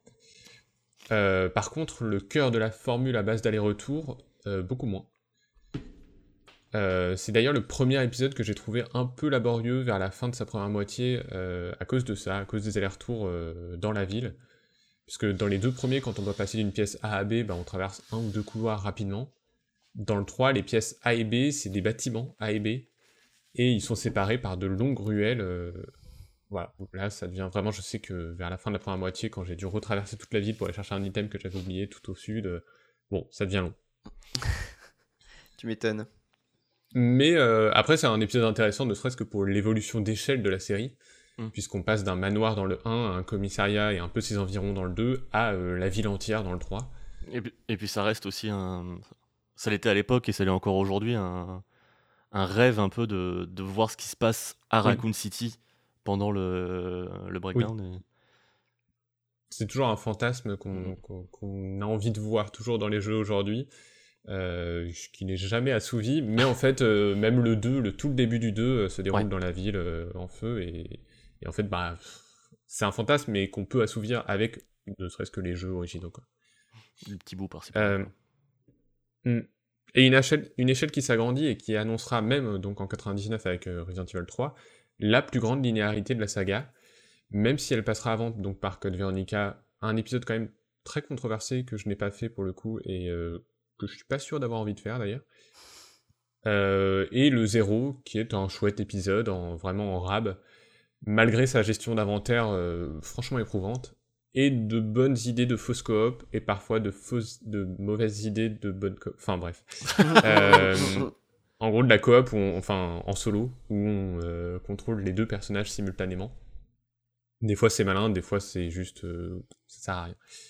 Mais coop qui, là encore, semblait devenir évidente au fil du temps, tant, euh, tant elle était annoncée dès les, premières dès les premiers épisodes, avec la volonté de nous faire jouer deux personnages dans des campagnes différentes, jusqu'à 0 où c'est les deux en même temps, et euh, jusqu'aux 5 et 6 qui sont évidemment des jeux à faire en coop. Et donc tout ça nous emmène vers une formule qui déjà, avec le 3, amorçait un virage plus action, et qui se confirmera totalement en 2005 avec euh, le bouleversement total, l'inévitable Resident Evil 4, de nouveau dirigé par Shinji Mikami, Ils l'ont pas ressorti celui-là à un moment? Euh, je crois qu'ils ont sorti. euh, ouais, euh, peut-être. Faut, faut- à vérifier. je crois que. Bah non, il y a que le remake euh, l'an prochain, c'est tout. hein, c'est- vrai qu'on la l'a pas vu depuis la 2005. version VR, hein. euh, quand même. Ah oui, ça, ouais, ça fait deux sorties. Ça va. Un, un jeu donc qui n'a plus rien à voir avec avant, euh, orienté action, avec une caméra à l'épaule et finalement le premier TPS avec une vue et une visée faite ainsi. Euh, bah, comme le premier, euh, peut-être pas le, enfin comme le premier Resident Evil, peut-être pas le premier TPS euh, véritablement, Non, non, non. euh, bah, y a mais ça euh, fait le premier déjà. à, oui voilà, les, mais le les premier à... les trucs comme ça sur PS2 aussi. Ouais, c'est ça. Mais vraiment, lui, c'est le représentant qui va euh, imposer ses règles et que tout le monde va reprendre. Euh, Bah, c'est le premier Et- de la lignée des TPS influ- influents qui vont, euh, enfin, qui vont marquer vraiment l'industrie et qui va donner Mm. Cette magnifique génération PS360. Et donc surtout un jeu bien plus linéaire où les allers-retours sont absents et dans lequel on ne fait qu'aller de l'avant. Euh, je vais pas forcément m'attarder sur Resident Evil 4, on sait à quel point Resident Evil 4 est important, a été important. Un peu à l'instar d'un Half-Life, c'est un jeu qui a créé un genre et qui l'a concrétisé à lui tout seul. Euh, à tel point qu'on peut faire Resident Evil 4 aujourd'hui ou euh, Half-Life dans, dans un autre genre et ne même pas comprendre à quel point euh, il a été important tellement il ressemble à tous les autres, mais en fait c'est tous les autres qui lui ressemblent. Mm, mm. Il ressemble à tous les autres, Et- mais il fait toujours ce qu'il fait euh, très bien, même euh, après, après toutes ces années. Oui, oui, oui, vraiment. Alors certes, aujourd'hui il y a la tremblote de Léon au tout début du jeu, où quand il essaie de viser, je, je sais pas pourquoi il a la tremblote. Euh, et le fait de ne pas pouvoir tirer en se déplaçant. Donc tout ça en- fait un, font un jeu un peu plus rigide aujourd'hui, mais passer ça, donc passer la première heure où il faut juste s'habituer un peu à ce maniement, euh, c'est une aventure qui ne cesse de se renouveler euh, mécaniquement, euh, ne serait-ce que dans ces deux premières heures que je trouve vraiment brillantes, toujours aujourd'hui. Pour Euh, si moi, permets euh, de revenir sur le côté Ouais. euh, de pas pouvoir euh, tirer en se déplaçant, je sais que moi ça m'a énormément gêné à l'époque quand j'ai euh, quand j'avais essayé de le faire. Et je pense qu'aujourd'hui encore ça me gêne, mais c'est un choix que je comprends parfaitement dans la, la- la- la volonté de faire une expérience quand même un peu. Enfin, ça reste un Resident Evil, donc t'as quand même envie d'avoir un truc euh, Mm. Oui, aussi Moi, stressant, un peu qui tend. Et là-dessus, je trouve que ça marche. Euh, Bah même oui, si moi, ça passe encore par de la frustration. Mais euh, ça reste un, un- un choix, je trouve, malin Ouais. dans les intentions du Je- jeu. je- euh. moi, j'y vois presque comme un, pas un hommage, mais comme c'est vrai, un héritage des premiers jeux où bah, tu, Oui, vrai. tu, tu Oui, tu te devais, mets en stance, tu dois te tire et- poser pour tirer et ça te, ça te, ça augmente forcément la tension parce que tu peux pas fuir tout en, euh, tout en euh, tirant sur les zombies et tu dois prendre le temps de faire le truc et euh, et il y a rien de plus stressant que de voir le mec à la tronçonneuse arriver Oui. devant ta gueule et se dire je ne peux pas me barrer si, si je veux lui tirer dessus. Ça permet d'éviter ce, ce truc un peu euh, chelou dans certains jeux d'horreur où on te met des trucs censés te faire peur, mais en même temps, t'es parfaitement armé pour euh, gérer la menace, donc Ouais. t'as plus aucune tension. Et, et ça, c'est un moyen de pallier à ça euh, aussi. euh. Complètement. Bah oui, non, non, mais c'est ce que je dis. Il y a un côté qui semble aujourd'hui rigide, mais en fait qui, euh, bah, qui se fait toujours bien quand on accepte Mm, mm. ce, ce principe de genre, Mm. bah on vise, euh, on vise, on arrête de bouger et les ennemis eux continuent d'avancer.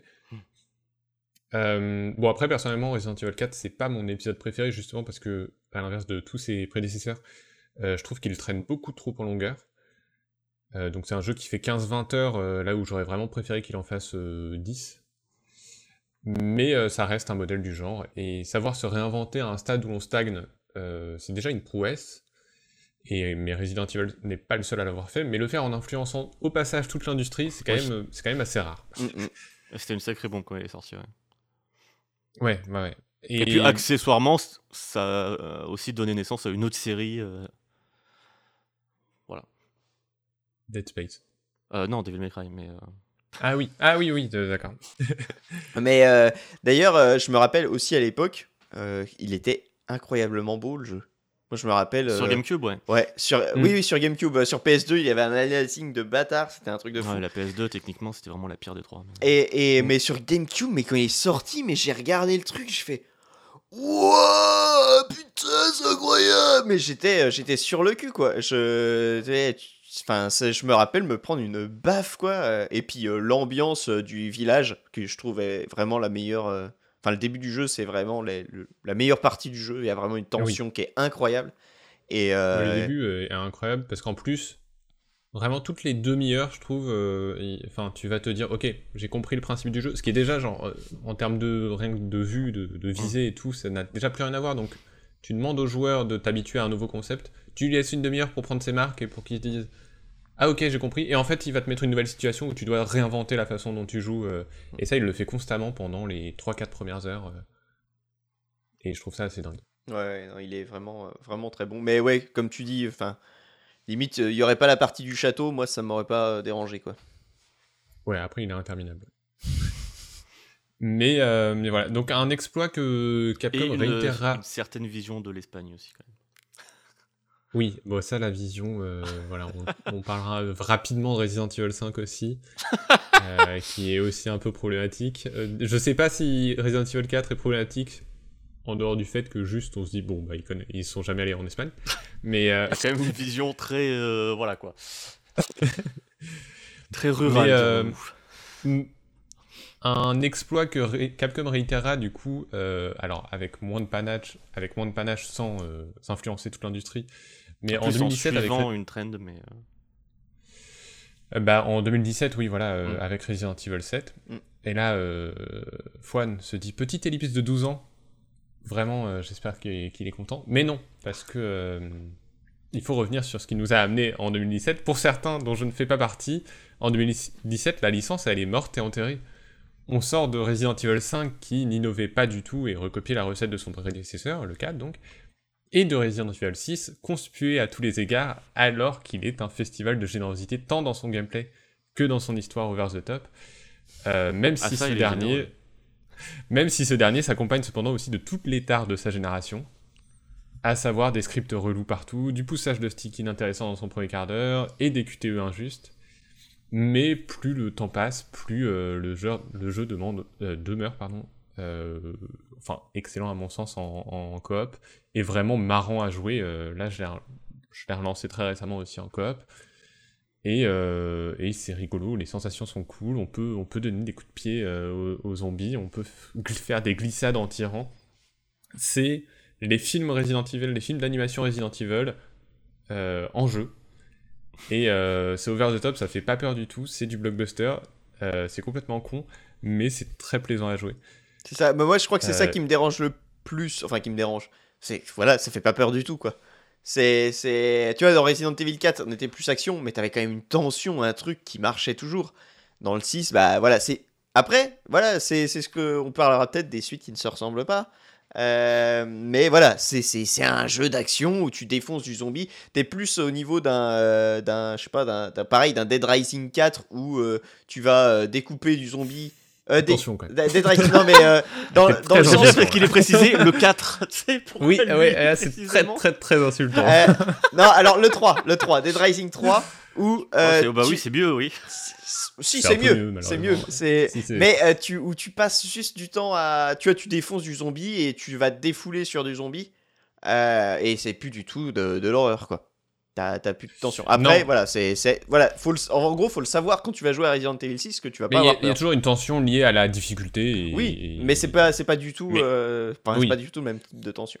Mais euh, bah, du coup, le 5 aussi n'a pas à avoir honte euh, non plus, si ce n'est de son imagerie voilà, un peu problématique de sa représentation de, des pays d'Afrique du Sud. Mais sans être génial, il est également un chouette jeu à faire en coop.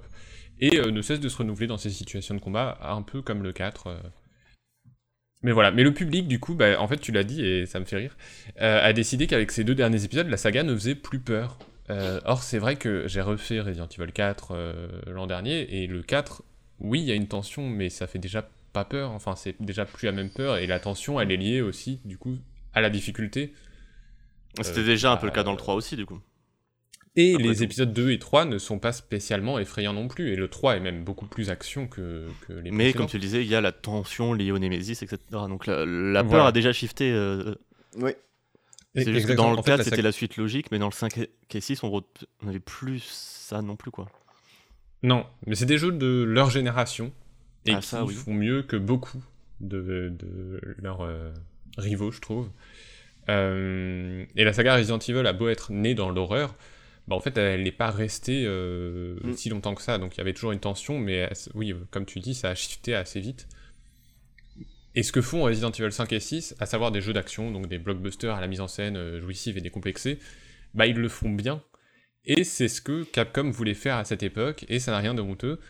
Et pour moi, le problème réside en fait justement dans des titres qui se veulent revenir à une ambiance plus horrifique et claustrophobique, un peu en réponse aux 5 et 6 et aux joueurs mécontents, euh, comme les deux épisodes, donc Revelations, qui ne sont pas des mauvais jeux, en tout cas à leur sortie, qui n'étaient pas considérés comme des mauvais jeux, et qui, quand on les relance aujourd'hui, euh, est juste la preuve que Capcom n'avait plus aucune idée de ce qui faisait le succès de leur formule originale, ou comment remettre en scène la peur, ou comment essayer de remettre un peu de tension, un peu de, stress. C'est des titres un peu lourdeaux, avec un premier qui ne cesse d'interrompre son exploration, pourtant en huis clos, euh, et un second qui est poisseux dans l'ambiance, qui a un visuel assez chouette, mais qui se révèle franchement euh, rompiche, pour citer les grands philosophes de notre temps.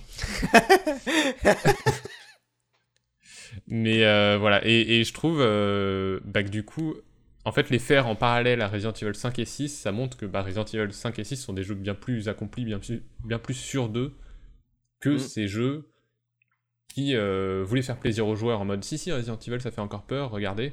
Et en fait euh, ça marche pas du tout quoi. Mais au moins, les 5 et 6 réussissent ce qu'ils entreprennent, quoi. Voilà, c'est ça. Voilà. Non mais c'est, c'est, euh, je comprends qu'il y a des gens qui n'aient pas été euh, contents parce qu'en effet ça faisait plus peur, mais bon bah si tu décides de faire un jeu d'action, euh, euh, bam bam bam, bah oui si tu le fais bien, Ou tu t'amuses aussi avec tout le. Mhm. Le lore de ta saga qui n'a plus aucun Oui. sens. Oui, voilà, et puis, euh, quelques enfin, oui. épisodes étaient en mode bon, on le sait, on le sait et viens, euh, viens, on en rigole. Bah voilà, Go, Go Nomura. Et, et- et de toute façon, Evil 6, dès le premier, mine de rien, c'est vrai qu'on en a pas parlé, mais dès le premier Resident Evil, t'as un côté très cinématographique et euh, bah, de- avec le- les vrais acteurs et tout, euh, les, les Mm. séquences avec les acteurs qui sont font presque nanar. ouais. Ouais, c'est Oui. ultra Mm. nanar. Et, et du coup, là, quand tu vois dans le 6 ou dans les films d'animation, les séquences, mais qui sont invraisemblables, tu vois, vrai, il oui. se passe des trucs que- et il y a, il y a vraiment euh, un ADN commun, quoi, à tout ça. Mais il y a un ADN commun. Et c'est juste que dans ce côté nanar du premier, il y a le côté euh, vrai nanar de cinéma de on n'a pas de moyens.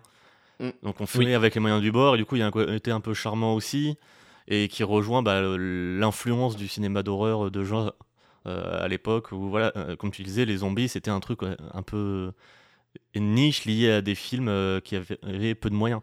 Euh, là où Resident Evil 6, il y a ce côté, euh, on, en f- Ah oui, on ouais, dépense euh, les thunes pour euh, faire du over the top. euh. c'est- Mm, mm. C'est Michael Bay c'est un présent. autre genre de nanar. Ah oui, quoi. oui, c'est pas, le même Mm. genre d'art, mais je trouve que, ouais, c'est. Au final, en fait, ça ne se perd pas, tu vois. Il y, a y quand même un esprit, tu sens qu'il y a, il y a un, un ADN commun. Mais euh, ainsi donc, si Resident Evil 7 n'a pas le même impact que le premier ou le 4, euh, il a tout de même la lourde tâche de renouveler à nouveau la série dont le public se lasse. Mm. Et euh, bah, en fait, il va se positionner du coup sur la sortie annulée de Silent Hills et de succès horrifiques comme euh, Outlast ou Saw au cinéma avec une idée d'escape room horrifique. Et aussi Pity pour le changement de point de vue, clairement. Oui, voilà, Silent Hills, Pity. Parce que Silent Hills n'était pas censé être en, en première personne, hein, mais je crois. Ah, ah ouais? Je- ah Bah oui, remarque. ouais, je Bah, De toute façon, on sait pas, quoi. Mais euh, on sait pas, c'est vrai. Euh, mais justement, du coup, avec toute cette promo euh, un peu opportuniste en mode, eh, regardez, Silent Hill euh, a été annulé, nous on vient et. Avec, Et- avec et le même truc faire- de Hey, Shadow Drop d'une démo, là maintenant, téléchargez-la tout de suite. ou- Mm. Resident Evil 7 laisse penser qu'il va se tourner vers une frayeur plus sombre qu'auparavant, plus gore, euh, loin, des, loin du 6 over the top qui faisait plus peur du tout, qui était vraiment du gros blockbuster qui tâche. Euh, et au final, si ces inspirations sont là et sont, sont, évidentes, bah, le tour de force de ce septième épisode, c'est avant tout de puiser dans la saga Resident Evil, euh, les jeux. C'est-à-dire que passer son introduction train fantôme, euh, poisseuse, gore, à la Outlast, et tout ce que vous voulez, euh, Resident Evil 7 revient à ses fondamentaux avec au cœur de son gameplay l'exploration. Et le changement de caméra dorénavant en FPS permet à Capcom de gérer, comme à l'époque de Resident Evil 1, euh, le stress, ce qu'on ne voit pas, moins pour faire des jumpscares qui sont au final euh, assez peu nombreux, mais pour faire monter euh, la tension, parce que bah, on voit pas derrière nous, ils peuvent faire venir des ennemis, euh, on a un angle de vue très limité. En plus, le jeu était sorti en VR, ce qui est... Enfin, tout le jeu pouvait être fait en VR, Oui. et bah, c'est quand même... ça doit être flippant aussi, j'ai pas Le mode chance est toujours prisonnier de la toujours exclusif. PS4 ou. Oui, il me semble. Ah, bah alors, c'est des ce modes est- sur PC, non? Ce qui est, ce qui est dommage, je- parce que moi j'ai essayé Resident Evil 7 en VR, donc avec le PSVR, et ce qui est dommage, c'est bah, c'est le PSVR quoi. Ah, c'est c'est le le C'est- PSVR. c'est- c'est- enfin, la forêt au début qui est magnifique dans le jeu quand tu fais en normal, avec ces lumières qui passent à travers les feuilles et tout. Bah oui, la résolution et La tout, rés- euh, Mais c'est une bouillie de pixels, c'est l'enfer. Honnêtement, moi qui avais déjà tenté le jeu, j'ai fait en VR, j'ai fait. Faut que je passe vite le passage parce que là je vais je vais enfin tu sais t'as l'impression que c'est un filtre tu sais de, de pour euh, euh, rendre les gens anonymes tu sais. Il y a quelqu'un qui va se poser sur une chaise et qui va se parler de ses problèmes de drogue. Enfin c'est vraiment euh, affreux. Recette, c'est le premier jeu en- c'est le jeu où ils l'ont changé. Euh, la recette. La recette, crois, oui. c'est le premier jeu avec l'Origin et je me rappelle à l'époque et encore aujourd'hui, euh, il est très beau, Mm. mais à l'époque j'étais vraiment bluffé Ouais, par la, qualité des lumières et tout, vraiment comme tu disais l'intro euh, et le fait d'être en, en environnement clos avec des lumières de coup euh, précalculées, ça permet euh, effectivement de faire des trucs très jolis et ouais juste dans la- le côté palpable aussi de- des matériaux et tout. Enfin, il y avait un truc vraiment très joli et qui jouait ju- justement sur ce côté euh, poisseux et Mm, complètement. Ouais physique. Enfin, tu, tu le sens quoi, le, le- le mur en face. Tu, tu- Mm. tu sais ce que ça fait de le toucher. Tu ça, ça marche vraiment bien pour l'immersion, d'autant plus avec le la vue à la première personne. euh, Mm. Ah, et à, Oui, à noter Et que qui est ce- du coup un... Pardon, ouais, à noter que ce moteur, euh, le RE Engine, là, est incroyable parce qu'il le, maintenant il le réutilise à toutes les sauces. C'est un, un moteur qui peut faire autant de jeux différents. Il fait, il fait tout et il peut faire tout. Enfin, il, est- c'est avec ça qu'ils ont fait Monster Hunter Rise, qui est Mhm. donc euh, un Ah espèce oui. de Monster Ça, c'est Hunter World euh, euh, moins Sur Switch. gros sur Switch. Et ça tourne trop bien. Et après, ils, ont sorti Rise sur PC, et, euh, qui est donc vachement plus beau, évidemment, que sur Switch. Et enfin, ils il, il le maîtrisent à une. Mais du, c'est une, c'est une maestria. la manière dont ils Mm. peuvent jouer avec, Très c'est. Ultra fort. et- parce que le jeu. en faire ouais, des trucs posés enfin, comme le- euh, le- Resident. Evil, en faire un, un jeu d'action survolté comme DMC5, euh, Ouais. faire des trucs un peu ouverts comme Resident. Evil, comme euh, Monster Hunter. Et Et en normalement, faire un action RPG à monde ouvert avec Dragon's Dogma 2. euh, On a hâte. Ah mais ouais, non mais Dragon's Dogma 2, euh, fou. Bon, Bon, c'est déjà le meilleur jeu. hein. c'est, c'est, ah, C'est le meilleur titre, déjà, c'est Dragon's Dogma- Dogma 2. Dragon's Dogma.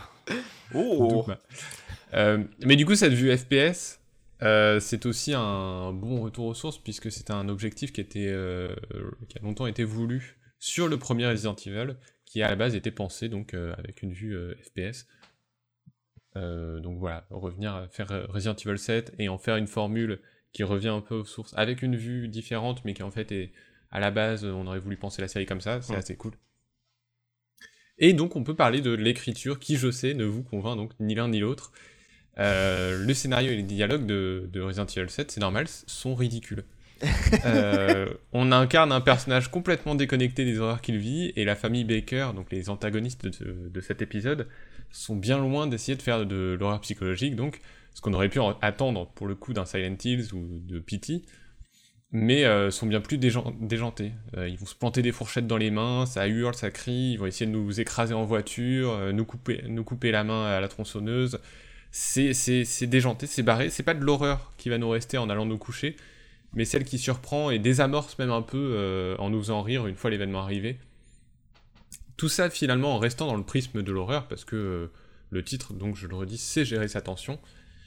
Euh, mais avec un, voilà, un truc horrifique qui, qui est cartoonesque. euh, dans le 8, et tu citais Dead Rising, donc le 8 euh, village, qui est au 7 ce que le 2 était au premier, c'est-à-dire une évolution qui reprend les mêmes bases et qui affine complètement le gameplay. On affronte l'un des derniers boss quand même avec un tracteur géant transformé en tank, qui a une tronçonneuse et un lance-roquette aux côtés d'un Chris Redfield full premier degré qui nous explique tous les liens de cet épisode avec les premiers. Comme si le lore de Resident Evil était super important pour les joueurs.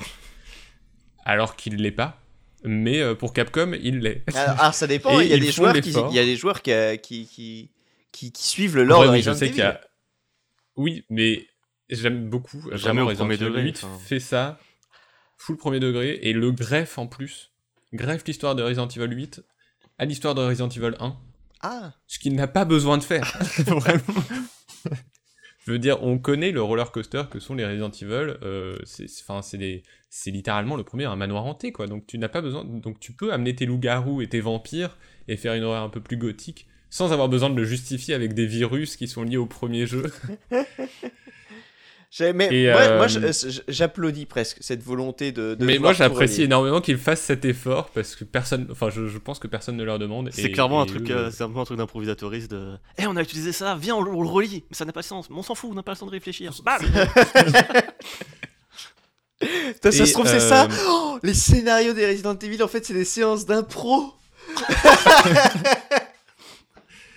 Et euh, ben, en revenant Resident Evil Village tout récemment, euh, ces histoires de mains coupées, d'Ethan qui ne réagit euh, face à l'horreur qu'avec juste des oh shit, euh, ces loups-garous, vampires, sorcières, zombies mécaniques et autres joyeusetés, bah ça m'a évidemment fait rire et j'ai réalisé que j'aimais ça. Enfin, je l'avais déjà réalisé, hein, mais, Que t'avais mais ça, donc quoi, non le seulement rire. parce que J'adore rire. j'aimais rire, ouais. Ah, que t'aimais ça. Rire. Euh, non seulement parce que ça désamorce l'aspect véritablement horrifique des jeux, euh, ce qui moi me permet de les faire, mais aussi parce Ce que qui, moi, me en fait de j'ai eu pas rentrer dedans. Ouais. Mais aussi parce qu'en fait, j'ai eu le sentiment de jouer à une superbe adaptation de Evil Dead. de- Mmh. Ah, je Raimi. dire de Van Helsing. Oh non, non, vraiment de. Non, en fait, ça m'a rappelé vraiment Evil Dead, c'est-à-dire une saga horrifique qui, qui, qui s'inscrit dans le, les codes de l'horreur, mais qui se sert de, de, de l'horreur pour faire du cartoon, euh, du déjanté, du, du non-sens, sans pour autant. euh, Enfin, si Evil Dead devient un peu de la comédie malgré tout. Mais enfin, c'est un mélange de genres, et, euh, et en fait, euh, Resident Evil fait ça avec Resident Evil 7 et 8. Et j'ai longtemps cru que l'écriture de Resident Evil me faisait rire parce que j'avais l'impression de voir du blockbuster américain écrit par des japonais. Euh, Il y a un peu de ça. Mais il y a aussi une vraie conscience de Mais ce pour qu'ils ça, il y a font. Binary ce- Domain. Oui, aussi. Mais il y a aussi une vraie conscience de ce qu'ils font et de ce qu'ils ne savent pas faire. Et, euh, et ils savent pas faire du Outlast ou du PT. Alors certes, ils vont faire une introduction qui va y ressembler. attention, on les met pas dans le même panier quand même non plus. Non, non, non, je, je mets pas dans le même panier, mais ils s'inspirent de l'un et de l'autre, tout en ne sachant pas faire l'un et l'autre. Euh, et, Non, et là, bien sûr, donc ils vont faire une... cache-cache. C'est un peu ça. Ils vont faire une introduction qui va y ressembler, ou la, ou la séquence du manoir euh, Beneviento dans, dans Resident Evil 8, mais ça retombera toujours dans du Resident Evil. Qu'on aime ou non, et, et voilà, je sais que tu n'aimes pas, mais j'aime qu'ils en soient conscients et fiers de leur ton, de leur ambiance. Et Bah, ça vaut aussi pour les... en même temps, donc c'est bien. Ils, ils ont Oui, oui, bah ils ont un ton qui est propre à eux. Et ça vaut aussi pour les remakes récents du 2 et 3, qui là aussi sont d'excellents jeux, euh, le 2 en particulier, Mm. qui nous mettent euh, aussi euh, dans une scène euh, Léon et Claire qui, qui flirtent avec les pires catchphrases du monde à côté de zombies qui tapent à la grille, et, et eux qui se qui viennent d'échapper à une explosion, qui sont entourés de zombies et qui, qui se dragouillent à la grille, et c'est vraiment ridicule, mais c'est très drôle. Et, euh, et bref, je me suis un peu égaré sur l'écriture, mais c'est un élément Comme eux. c'est aussi, un t'inquiète. élément important. c'est un élément important qui fait euh, partie de la saga et qui contribue à lui donner son identité. Donc, de, Mhm. oui, de ce truc nanardesque du premier à aujourd'hui euh, ce, ce- ce mélange des genres. Et moins pour le lore, oui, donc que pour le, le ton. Euh, et donc, cette saga qui, sur cette euh, dernière génération, a retrouvé tout son prestige. Puisque euh, Resident Evil 8 sonne d'ailleurs un peu comme une réconciliation de toute la saga. il, il emprunte autant à l'horreur, donc je le redis, outlastienne du 7, qu'à l'action tendue du 4, qu'à l'exploration satisfaisante des premiers, sans oublier le n'importe quoi over the top des 5 et 6. C'est un super jeu, mais c'est aussi le signe que la saga va de nouveau devoir se renouveler. Oui. Comme avant le 4, comme avant le 7. Euh, vous parliez du RE Engine qui a vraiment fait des merveilles. Et je trouve, euh, il montre un peu ses limites dans Resident Evil 8. euh, fi- enfin, il- ça manque un peu de physique, ça manque un peu d'interaction. Hum. Euh, donc à voir c'est un renouvellent le moteur ou pas. Mm. Bah, après, enfin, ouais, je sais pas, enfin, quand tu vois ce qu'ils peuvent en faire, tu sais, euh, il va y avoir Street Fighter 6 qui tourne aussi avec. Oui, c'est vrai. Enfin, euh, je pense que euh, c'est juste la manière dont ils l'ont utilisé pour Resident Evil 7 et 8 qui le rend comme ça, mais je pense que de toute façon, ils- j'ai l'impression qu'ils peuvent tout faire avec. Donc, euh, ils peuvent le réutiliser, mais faire un jeu totalement Moi, différent. je suis... Oui, je suis curieux de voir ce qu'ils vont faire. Euh, je suis pas sûr que le remake du 4 euh, signe ce renouveau, puisque bah, c'est juste le remake du 4. Et je doute un peu de sa pertinence, contrairement aux 2 et 3, parce que Mhm. justement, on l'a dit tout à l'heure, le 4 se fait toujours parfaitement aujourd'hui. Et puis surtout Euh, que bah, le 2 et surtout 3, que ils ont, ils changé le gameplay euh, pour les remakes. Oui. Alors que là, bah, eh, vous avez vu, c'est le gameplay, c'est le gameplay du 4. Ah bah attends. Le 2 et le 3 sont des superbes remakes, et vraiment en plus j'ai fait le, j'ai fait le, le 3 original récemment, euh, en me disant, j'ai beaucoup entendu que le remake du 3 était décevant, et au final c'est bah, c'est deux jeux très différents, euh, le remake et l'original, comme le 2, et c'est des remakes qui sont trop bien justement parce qu'ils euh, ils ne remplacent pas les originaux, Mais d'autant que le... une le- réinterprétation. Quoi. Ouais, c'est ça. D'autant que le 4 a déjà été réinterprété avec ses versions VR, qui changent beaucoup de choses dans Oui. le gameplay, et qui a l'air assez, assez chouette justement dans, dans son intégration euh, au mode euh, VR. Et là où euh, juste un. Le remake qu'ils vont faire, ouais, il risque d'avoir moins d'intérêt au, fi- au final que, cette- Oui, que ce portage j'aimerais bien qu'il soit assez différent, j'ai l'impression qu'ils veulent vraiment moderniser donc le gameplay tout en gardant à l'esprit euh, le, le côté euh, stressant du Mm. 4, c'est ce Mm. qu'on voit dans les images. Mais euh, clairement, je, voilà, je doute un peu de sa pertinence. Je le ferai avec plaisir malgré tout. Euh, en attendant le prochain épisode numéroté, qui j'espère emmènera la série vers de nouveaux horizons.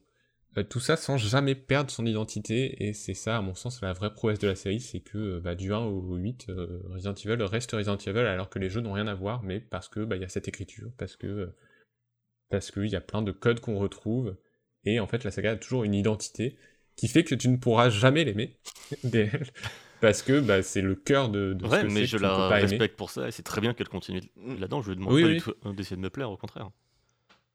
Et voilà, et c'est vraiment une série que j'aime beaucoup.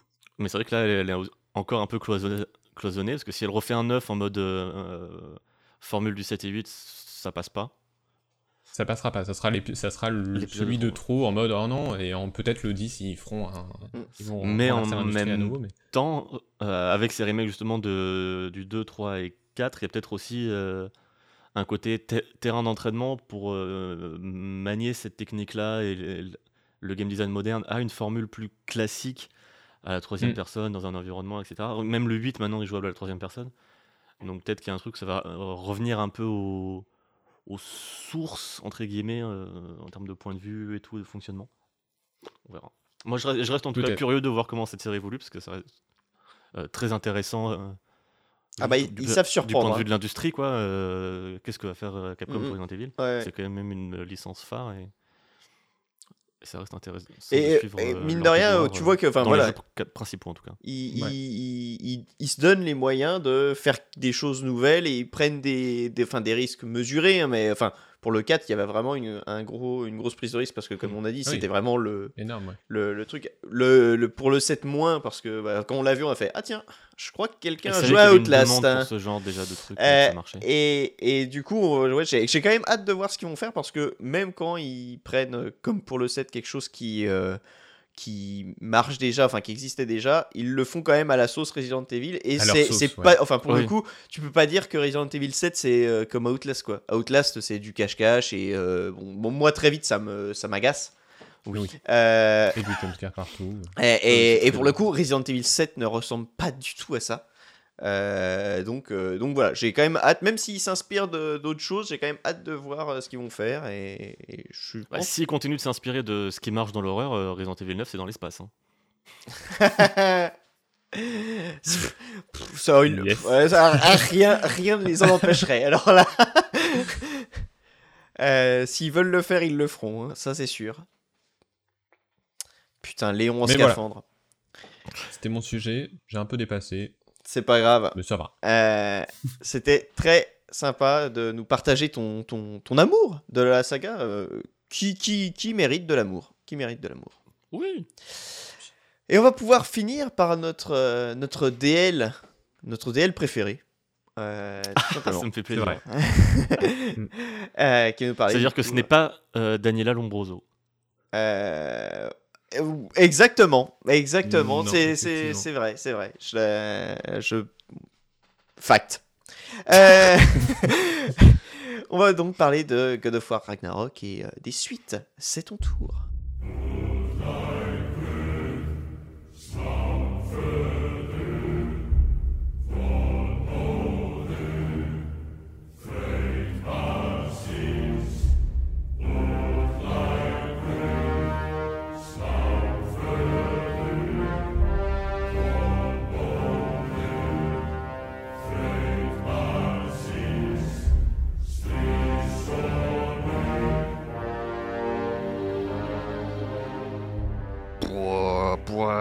Pouah. Euh... Et t'as vu, je le fais bien. Hein. On a pas besoin de mettre la musique. Ouais. Oui, c'est bah, c'est l'extrait. Ouais. T'as passé l'extrait. Ça y est, merci euh, Béa. Euh, oui, puisque bah, ces trois derniers jours, euh, je suis en, à fond sur God of War Ragnarok. Euh, je vais pas parler en détail du jeu, euh, parce que j'avais déjà parlé de God of War dans un précédent Club Moutarde, et que globalement, bah, God of War Ragnarok, comme tu disais pour le 8 par rapport au 7, euh, c'est le, le même, mais qui affine euh, ce qui avait été amené. Et le, le parallèle est pertinent, puisqu'au final, euh, bah, God of War 2018, c'était un peu euh, à God of War ce que Resident Evil 4 ou Resident Evil 7 était à Resident Evil 7. Mm. C'est-à-dire des réinventions. Et c'est surtout de ça, au final, que j'ai envie de parler. Ça tombe très bien que tu aies parlé de Resident Evil avant, puisque bah, ça rentre. On aurait presque pu croire qu'on avait placé nos sujets. On aurait presque pu croire euh, et qu'on les a préparés en faisant exprès, alors que pas, pas du tout. Euh, mais oui, donc euh, God of War 2018 qui a réinventé euh, totalement le- la série en se débarrassant de, de ce côté un peu ado, absurde, con-con de, de la première trilogie qui était très dans son temps, mais qui a quand même pas mal vieilli dans, dans le ton, euh, en optant pour un truc un peu plus euh, intimiste. euh, je fais des gros guillemets avec mes doigts. euh, et surtout un Alors, il changement les de... a pas vraiment fait. Non, il- Si, je les ai fait, mais en il- bas. Ah, Ah, il, les Du coup, il c'était les pas dans le cadre de la cadre. case. Euh, un peu plus- déjà par le, le point de vue, qui est beaucoup plus resserré dans le dos de, de Kratos, si on n'est plus sur euh, bah, ces angles de caméra euh, précalculés. Euh, au final, tout se recoupe. hein. Ouais, c'est. Euh, Ce sont les mêmes sujets. En fait, je attends au montage, juste je, je vais modifier la voix de Max pour que ça ressemble un peu à la tienne et on aura le, on aura. le- Qui a remplacé les noms. C'est ça. non, mais on retrouvait voilà, ces, ces de War. caméra précalculés qui n'étaient pas là pour euh, jouer sur ce qu'on ne voit pas, mais plutôt pour euh, le sens de l'échelle. Euh, en particulier, euh, tout le monde a en tête l'intro de God of War 3, euh, qui est un festival de, de grandiose et, ça reste l'apothéose pour moi de, de la trilogie, ce que la trilogie a toujours voulu être, elle a, été à l'intro du 3. Euh, ce grand spectacle euh, où euh, on a vraiment des, des entités énormes euh, Autour de nous. autour de nous, autour de Kratos, qui devient un point minuscule sur notre écran, euh, mais qui continue quand même de, de déchaîner sa puissance. Et vraiment ce, ce jeu d'échelle-là, et de- d'échelle visuelle et d'échelle de, puissance aussi. Alors que là, euh, sur God of War 2018, il y avait ce parti pris euh, un peu bête aussi, je trouve, un peu euh, pas forcément justifié de, du plan séquence, mais qui aussi raccroche justement ce point de vue à un truc beaucoup plus terre à terre, qui va moins faire de- d'envolées lointaines, etc., mais toujours un truc proche de, de Kratos, Plus proche Mm. du personnage. ouais. et qui permet aussi d'admirer euh, les modélisations euh, grandioses hein, quand même de, de Kratos et de ses armures. Euh, pardon, et je t'interromps juste euh, parce que moi j'ai joué une heure et demie à peine. Euh, Ah, Ragnarok. À Ragnarok. Est-ce que il y a des ellipses, même en plan séquence Parce que j'ai lu que euh, Kratos allait dormir des fois. Ouais. Et du coup, est-ce que le jeu vraiment se déroule sur un, un laps de temps plus grand, beaucoup plus grand que, que le premier, ou c'est juste euh, Euh, un laps du temps plus grand, oui, parce qu'il y a des moments en effet où les persos dorment, mais il y a des trucs avec les, rê- les rêves qui permettent de faire passer oui, le oui, oui, temps non, et de pas maintenir. plan euh, séquence, d'accord, mais Mais du coup, c'est pas ce- vraiment des ellipses, parce que dans les rêves, le temps, euh, voilà, qu'est-ce que c'est? D'accord. Mais déjà, l'écriture peut un peu plus me convaincre si elle s'étale un peu plus sur le temps. Oui, oui, c'est vrai qu'il y qu'il dans lâche God leur of War plan 2018 séquence euh, qui euh, leur tient à cœur. C'est une aventure qui. Il y avait un peu une unité de temps dans God of War euh, premier du nom, enfin dans God of War 2018. Alors que là, oui, euh, il y a no- notamment une, une chose dont je voulais parler euh, dans God of War Ragnarok, des séquences de juste de repas où les gens sont à table et mangent et discutent. Et dans combien de jeux C'est vrai. il y a ça? Alors, Resident Evil 7. Oui. J'allais Il y a- il y a la scène au début du J'y pensais.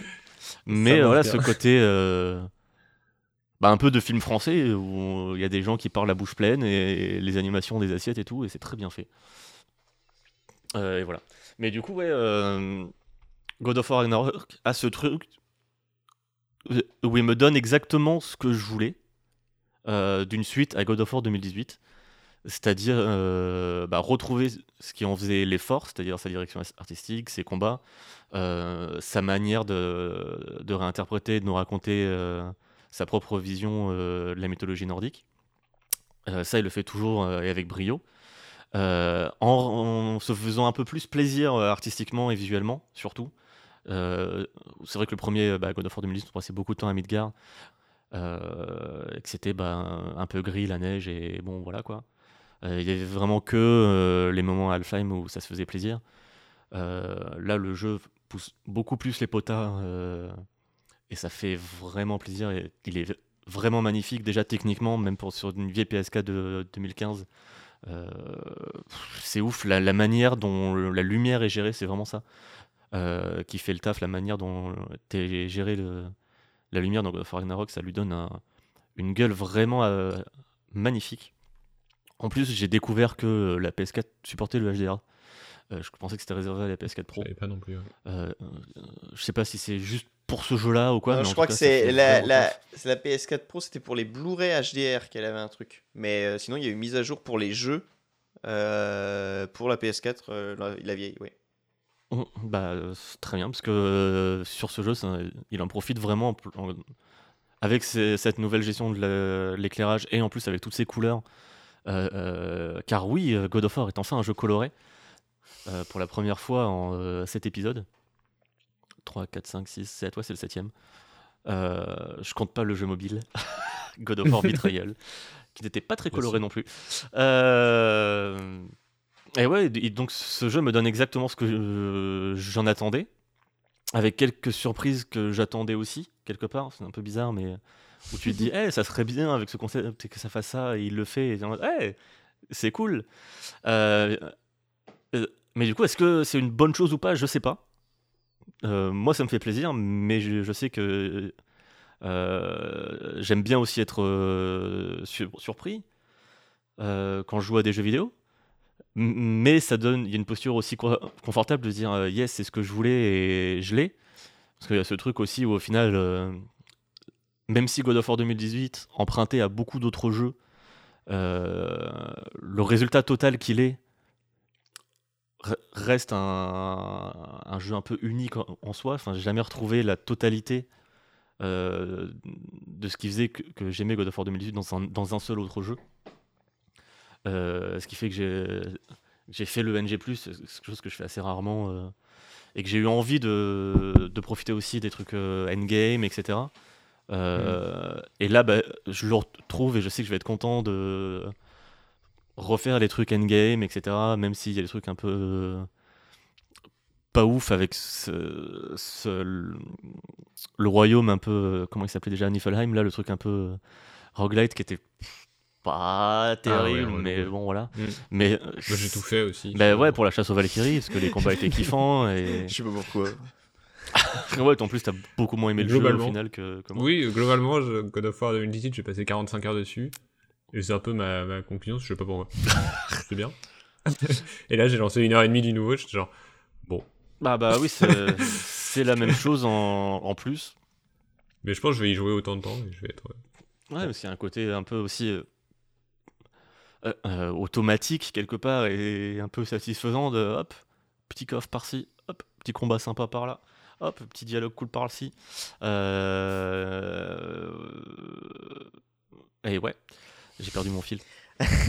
Le- les suites, la Et formule. ouais, ouais, du coup, la, formule, et on parlait, bah, tu parlais de Resident Evil qui réussissait à se réinventer et, et qui là est un peu contraint de se, réinv- un- se réinventer.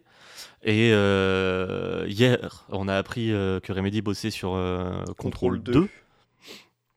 Euh, Control 2 qui fait plus partie de ces suites où je suis en mode c'est cool, mais je vois pas trop pourquoi.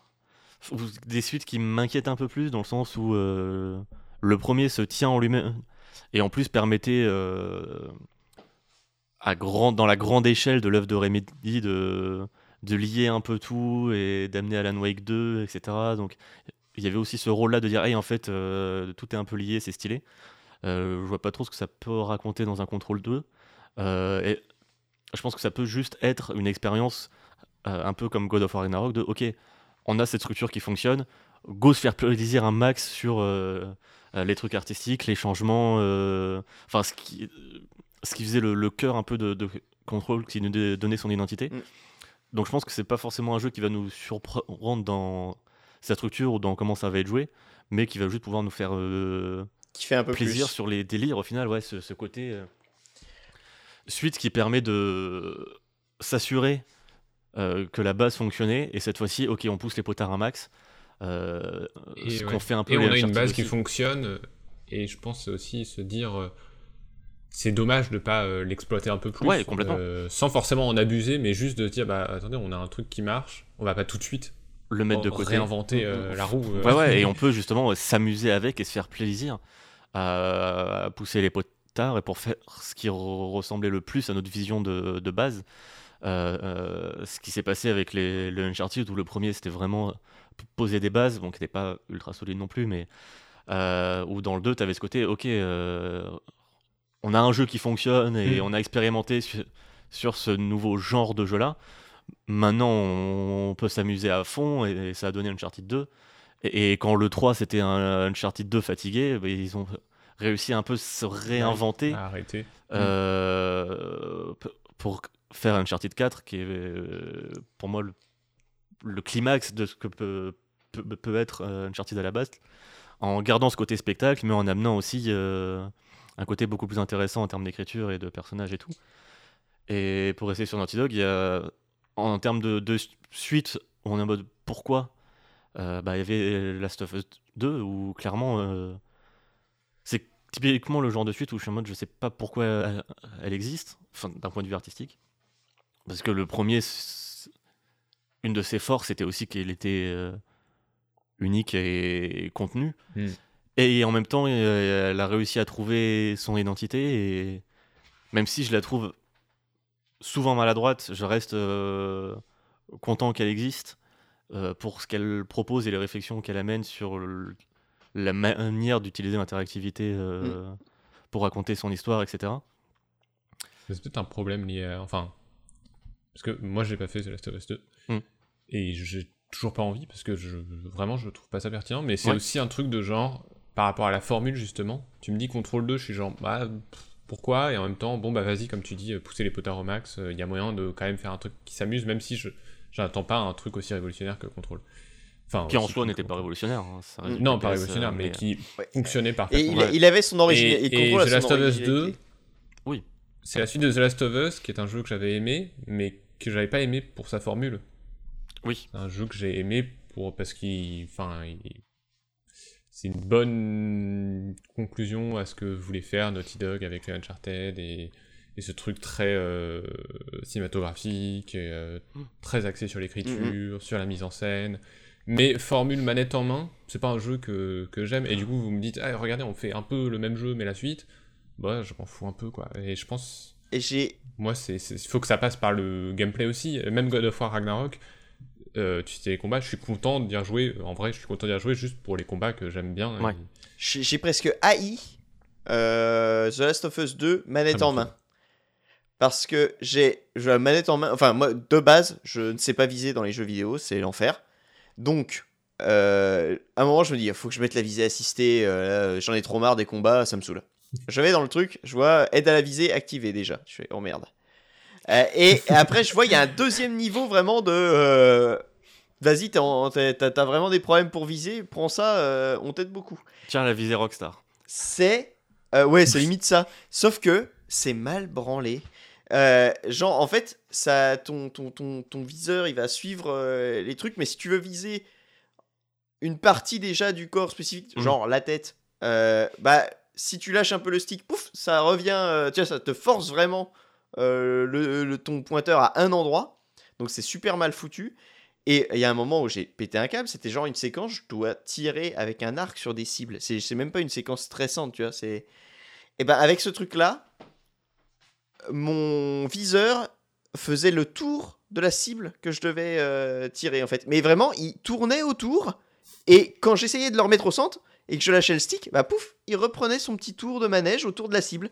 Et ça, ça va compliquer le truc alors que je c'était Mais une- qui a joué avec des Joy-Con ou quoi? Non mais je te jure c'était non non c'est ça. non, non, euh, c'était, c'était, mes sticks de PS4 marchent très bien, mais euh, c'est ce système de visée m'a plus, m'a presque plus compliqué la tâche. Alors après, ça va vu que il suit quand même bien les gens qui bougent et tout. Quand c'était des cibles en mouvement, ça allait, mais euh, j'ai pas compris comment un système d'aide à la visée pouvait me compliquer la tâche euh, pour tirer sur des cibles euh, immobiles. Ça, m'a, ça buté. Bah, Du coup, astuce, euh, truffe, n'active pas le- l'aide à la visée avant. Oui. Ouais, toi, t'en auras pas besoin, tu, tu vises mieux que moi, mais euh, là, là, là, c'était. Je jouerai sûrement jamais de ma vie à The Last of Us 2. Bah, moi, je regrette Mais pas oui, de l'avoir fait, ceci. proposition. Ouais, non, moi non plus. Mais euh, parce que hein, il... bref, Euh, c'est pas forcément le sujet, mais il reste intéressant. euh, Bah, sur l'écriture, ses propres trucs dans l'écriture et dans ce qu'il propose aussi dans dans le côté euh, vraiment euh, la répercussion de euh, les liens entre euh, gameplay et écriture. Euh, parfois ça marche, parfois c'est pas du tout subtil, mais euh, il y a des moments où, ça m'a vra- vraiment bien, bien fonctionné sur moi. Euh, donc là, on parlait des, jeux où tu avais une base solide et où tu pouvais juste bah, pousser les potards au max.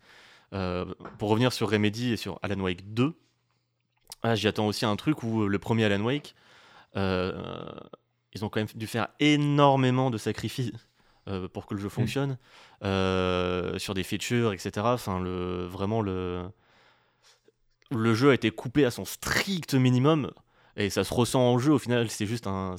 C'est plus qu'un shooter linéaire qui utilise sa mécanique euh, autant qu'il le peut. Là où au contrôle, il y avait ce truc où il y avait des surcouches qui sont pas forcément utiles non plus.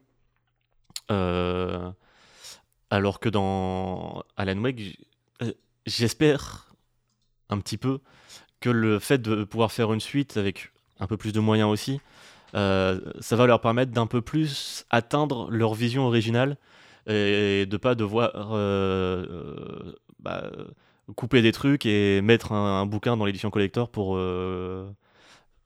pour compléter leur vision, même si c'était cool d'avoir un, un petit bouquin dans l'édition collector d'Alan Wake. Euh, tu sentais que c'était un peu ce qui devait être dans le jeu, mais qu'ils n'ont pas pu euh, parce qu'il a fallu faire des sacrifices quoi. Non, si vous aussi vous avez des des, des suites comme ça qui vous ont soit Bah, en fait, moi, ce que je donné me... exactement. Enfin, toi, Fouane qui est un Pokémaniac,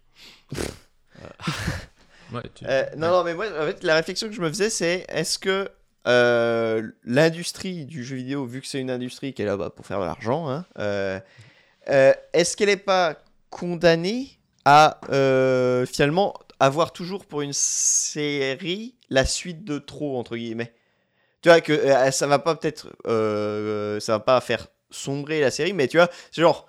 On a une formule et tu auras toujours un moment des investisseurs. Tu vois, quand, quand tu parles pas d'indé, parce que Mmh. forcément les indés. non euh, Enfin, ça vaut pas que pour oui, ça vaut. Oui, ça- non, non, mais ça vaut Bah, pas pour que pour le jeu les vidéo. industries artistiques, Voilà, c'est ça. Mais euh, il y a, enfin, je pense qu'on peut trouver pas mal d'exemples où une série s'est réinventée après avoir fait un jeu, bon, qui était euh, peu ou prou toujours euh, le même. Tu vois. euh, euh, et parfois, on a beaucoup trop de suites de trop. Tu vois, je pense à Assassin's Creed, dont on disait il y a, il y a je sais pas combien de dizaines de jeux en quelques années. Bah, et à la fin, ils se ressemblent tous. Bah, quoi. ils ont réussi une fois à se réinventer quand même.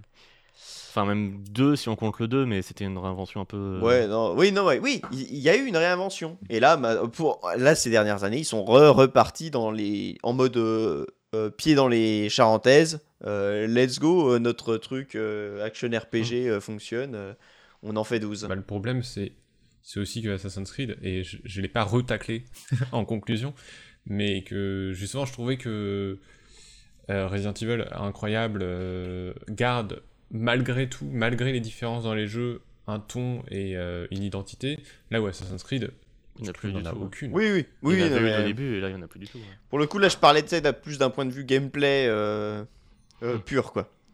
Oui, oui, mais du coup, c'est vrai que c'est des jeux où bah, il y a des suites, on attend des suites, et en fait, euh, c'est aussi pertinent que impertinent. enfin, ouais, c'est une saga qui n'a pas d'identité, donc les suites peuvent se ressembler ou être totalement différentes. Oui, parce que, qu'au final, Assassin's Creed. Origins, ça aurait complètement pu être une autre licence au final. Et euh, Black Flag, ça aurait pu être un jeu de pirate. Je veux dire, le, le truc le plus chiant dans Black Flag, c'est le côté Assassin's Assassin's Creed. Creed. Euh, qui est- moi j'ai kiffé Black Flag parce que euh, t'étais avec tes, ton équipage qui chante, machin, c'est trop bien. Et puis avant, oh non, oh, faut, oh, faut aller sauter de, de toit en toit pour poursuivre un pecno, j'en ai rien à foutre. Donc voilà, c'est. Enfin, je suis d'accord, hein, Assassin's Creed, c'est. Mais c'est ça, c'est un peu presque pas l'antithèse d'un Resident Evil, mais dans ce côté, euh, il y a des suites, mais euh, c'est. c'est- assez fou parce que c'est un jeu lambda tout en étant total, euh, potentiellement totalement différent du jeu d'avant. Euh, Mm, mm. mine de rien, c'est une prouesse. Hein. Bah ouais, j'ai l'impression qu'au final, il n'y a que euh, trois types de suites. Genre la suite qui est- assoit un. qui a, assoit les bases posées en, en mode vas-y, on s'éclate. Genre God of War euh, 3 et un peu God of War 2, même si euh, les deux ont des moments chiants aussi. Euh, La suite de trop, God of War Ascension. Et la suite qui réinvente, euh, God of War 2018 2018. Qui recrée la suite qui pousse les potards au max, God of War Ragnarok, euh, qui apparemment, et j'en suis le premier heureux, euh, est la fin de l'arc nordique. Genre il n'y aura pas un Oui. God of War 2018 3. Ça- Euh, j'avoue, ça m'associe aussi. Donc cool. Et- mais du coup, après il va falloir qu'il se réinvente du coup. Mm. Euh, Est-ce qu'on va avoir euh, Kratos chez les Égyptiens? Mais mine de rien, c'est une décision super cool parce qu'apparemment, euh, j'ai pas joué à Ragnarok, mais ça a l'air d'être la digne suite, c'est ça, de bah, le Potaromax de 2018, et avec succès, quoi, qu'il le fait bien, donc c'est pas la suite de trop. Donc c'est. Hmm. Tu vois, ça, ça, ça, tue, ça tue ce que j'ai dit, euh, voilà, la hmm. suite de trop, euh, ils, savent. Avec un tel succès, il pourrait très bien justement se dire ouais, on fait une oui, trilogie. Non mais c'est, c'est, il y a vraiment cette époque aussi. Enfin, souvent, euh, il y a ce truc de genre, c'est pas on va recréer un jeu, c'est on va recréer une trilogie. Bah, clairement, au début 2018, God of 2008, cas, ouais, avait l'air de prendre ce chemin de euh, bah, euh, je fais un jeu très lent aussi parce que je veux recréer une trilogie. Mm. Et au final, euh, non, Ragnarok, bah, de toute façon. Bah, il y a ce euh, côté aussi où ça, ça, coûte tellement de temps et d'argent aujourd'hui de faire un jeu que même un, une suite de trop qui, est souvent juste bon, on sait pas trop quoi faire, on réutilise les assets parce mm, que mm. toutes les bases techniques sont là et. et go, genre comme un God of War Ascension ou les Gears of War Judgment, il y avait aussi ce côté fin de gêne. euh, Vas-y, on tâtonne, on lance des trucs euh, pour finir la gêne. euh, pour ces deux exemples-là. Il y avait ce côté. Aujourd'hui, tu, tu te permets plus trop de faire ça. Et même lancer un plan, vas-y, on fait une trilogie. Enfin, euh, Ragnarok a quand même mis 4 ans à sortir. Alors que euh, bah, tout est, les bases sont là. Ça Les reste un jeu là. qui est pensé pour la PS4 à la base dans son développement technique. Donc il n'y avait pas non plus de challenge de OK, il faut faire un jeu pour la nouvelle génération. Euh, voilà, une suite safe, aujourd'hui ça prend 4 ans. Euh, là où la génération précédente, euh, Enfin, Faut c'est la prendre en PS 360, deux ans, tu vois, tu avais la trilogie Gears of War, la trilogie Uncharted. Tu pouvais avoir une trilogie dans une génération. Euh, là, sur PS4, euh, pas du tout, et, et maintenant encore moins. Euh, donc il y a aussi pl- plus euh, cette obligation de. Parce que si tu pr- prends le temps de faire une suite de 3, euh, ta série, c'est 8-10 ans où elle est un peu dead. Ouais. Euh, faut s'en sortir de ça, quoi. Et qu'est-ce qu'on pense, euh, par exemple, d'une trilogie euh, la Mass Effect? Parce que dans l'écriture du 1, même du. Enfin, tu sais qu'il y aura une suite. Tu finis Mass Effect 1, il y a évidemment une suite. euh, tu finis Mass Effect 2, il y a évidemment une suite. Donc, je me demande d'ailleurs comment ils jonglent avec. euh, entre bah, le fait que c'est une industrie. Si le premier se casse la gueule, bah, on a écrit un jeu qui a une suite et on ne l'a fait jamais. Ce qui arrive. hein. Oh, c'est arrivé plein, plein de fois. hein, euh. Euh, Oui, oui. et. Bah, ils peuvent, euh, s'ils sont malins, ils se laissent une porte ouverte tout en concluant le premier jeu. euh, Bah, le, le- le malgré Mass tout, Effect, Mass 1 Effect, c'est ça, genre. se finit, euh, c'est une histoire contenue en elle-même. Mm. Oui, Juste que tu as il un truc, des portes hey, il va se passer des trucs après. Mais si jamais Mm. s'il n'y avait pas eu de suite, ça marchait quand même, tu vois. Oui, oui, bah, oui, Ouais. le jeu aurait été, euh, été bon euh, quand même. C'est plus, euh, limite, c'est Alors plus que- Mass Effect 2, où là, euh, Oui, où là, il est condamné à avoir une suite, quoi. oui, clairement. Euh, euh, mais... Que Dante's Inferno. Ah, To be continued. Non, ceci dit, Dante's Inferno se, se, se conclut, mais c'est juste, il, il ouvre une porte en mode, hé, vivement la suite, hein Et que non. Très beau dessin d'ailleurs de Dante's Inferno euh, dans le dernier quiz moutarde. hein, euh. Je, je tiens à dire. Euh, Euh, euh, du coup, tu voulais dire sur Mass Effect? Non, mais euh, tu vois, je me demande, euh, tu vois, comment, parce que du coup, c'est en termes d'écriture, tu sens que c'est réfléchi pour euh, faire plusieurs jeux. Mhm. Et après, tu vois, je, je me demande comment ils font pour euh, se dire, parce que bah, le gameplay de Mass Effect change complètement euh, entre le 1 et le 2. Euh, et je me demande, euh, tu vois, euh, par quel. euh, Enfin, en fait, complètement. qu'est-ce qui. Oui, non, pas complètement, mais euh, bah, t'as quand même un une côté. réinvention, mais c'est. Je dirais EA. Euh, ouais, ouais. Parce que ouais. les, les, les devs du, du 2 et du 3. euh, Je, je pense euh, Mass Effect 2, c'est pas une c'est pas une réponse à Mass Effect 1 en mode euh, on fait une suite euh, justement genre euh, on pousse les potards au max, c'est ça la, c'est ça le jeu qu'on Non, aurait voulu pas. faire avec le Ah, premier. c'est vraiment euh, justement genre euh, non en fait le, le jeu que nous éditeurs on veut, euh, Ouais. pas vous ce que vous voulez peaufiner faire, l'action et sortez le jeu dans un an. Mais euh, on fait Dra- Dragon C'est- Age en même temps. Oui, oui, bah. euh, vous avez 8 mois pour Dragon Age 2. Allez. Ouais, ouais, bah, Euh, si- je vous recommande la, cher, la hein. trilogie de vidéos de euh, Reisvik sur les Mass Effect, euh, Mass Effect Years Later. Euh, il a toujours des trucs très do- assez documentés sur le, le développement, etc. Et sur les Halo aussi, si c'était assez intéressant. Mais sur la trilogie Mass Effect, ouais, c'est assez édifi- édifiant à quel point EA sabote. Mm. D'ailleurs, en parlant d'EA, RIP Project Cars. hein. Merci euh, pour le rachat EA. J'ignorais de le savoir. Euh, J'ignorais de le savoir, d'accord. Euh, le... Mais oui, tu vois, les... c'est vrai que les suites, euh, c'est ça, c'est vrai que c'est celle qu'on n'a pas. euh, c'est un type de suite qu'on n'a pas évoqué, tu vois, celle de Mass Effect, parce que c'est pas des suites de Potard comme on a dit, parce qu'au final, à partir du 2, t'as plus, c'est plus en mode blockbuster, quoi. Et il faut que ce soit le jeu qui plaît Non, à ça c'est des suites de EA. Eh ouais, non, mais tu vois, et, et par contre, euh, bah, tu- dans l'écriture, tu sens que voilà, ils, ils ont quand même taffé un peu le Space 2, truc. euh, Dead Space 3, mais même s'ils se 2. reposent beaucoup sur l'univers qu'ils ont mis en place dans le 1. euh, Ouais, non, évidemment. Oui, oui, non, mais bien, de toute façon, l'univers, bah justement, dans le 1, ils l'ont taffé à mort, quoi. Donc, euh, ils vont pas. Allez, on change tout Ce serait dommage.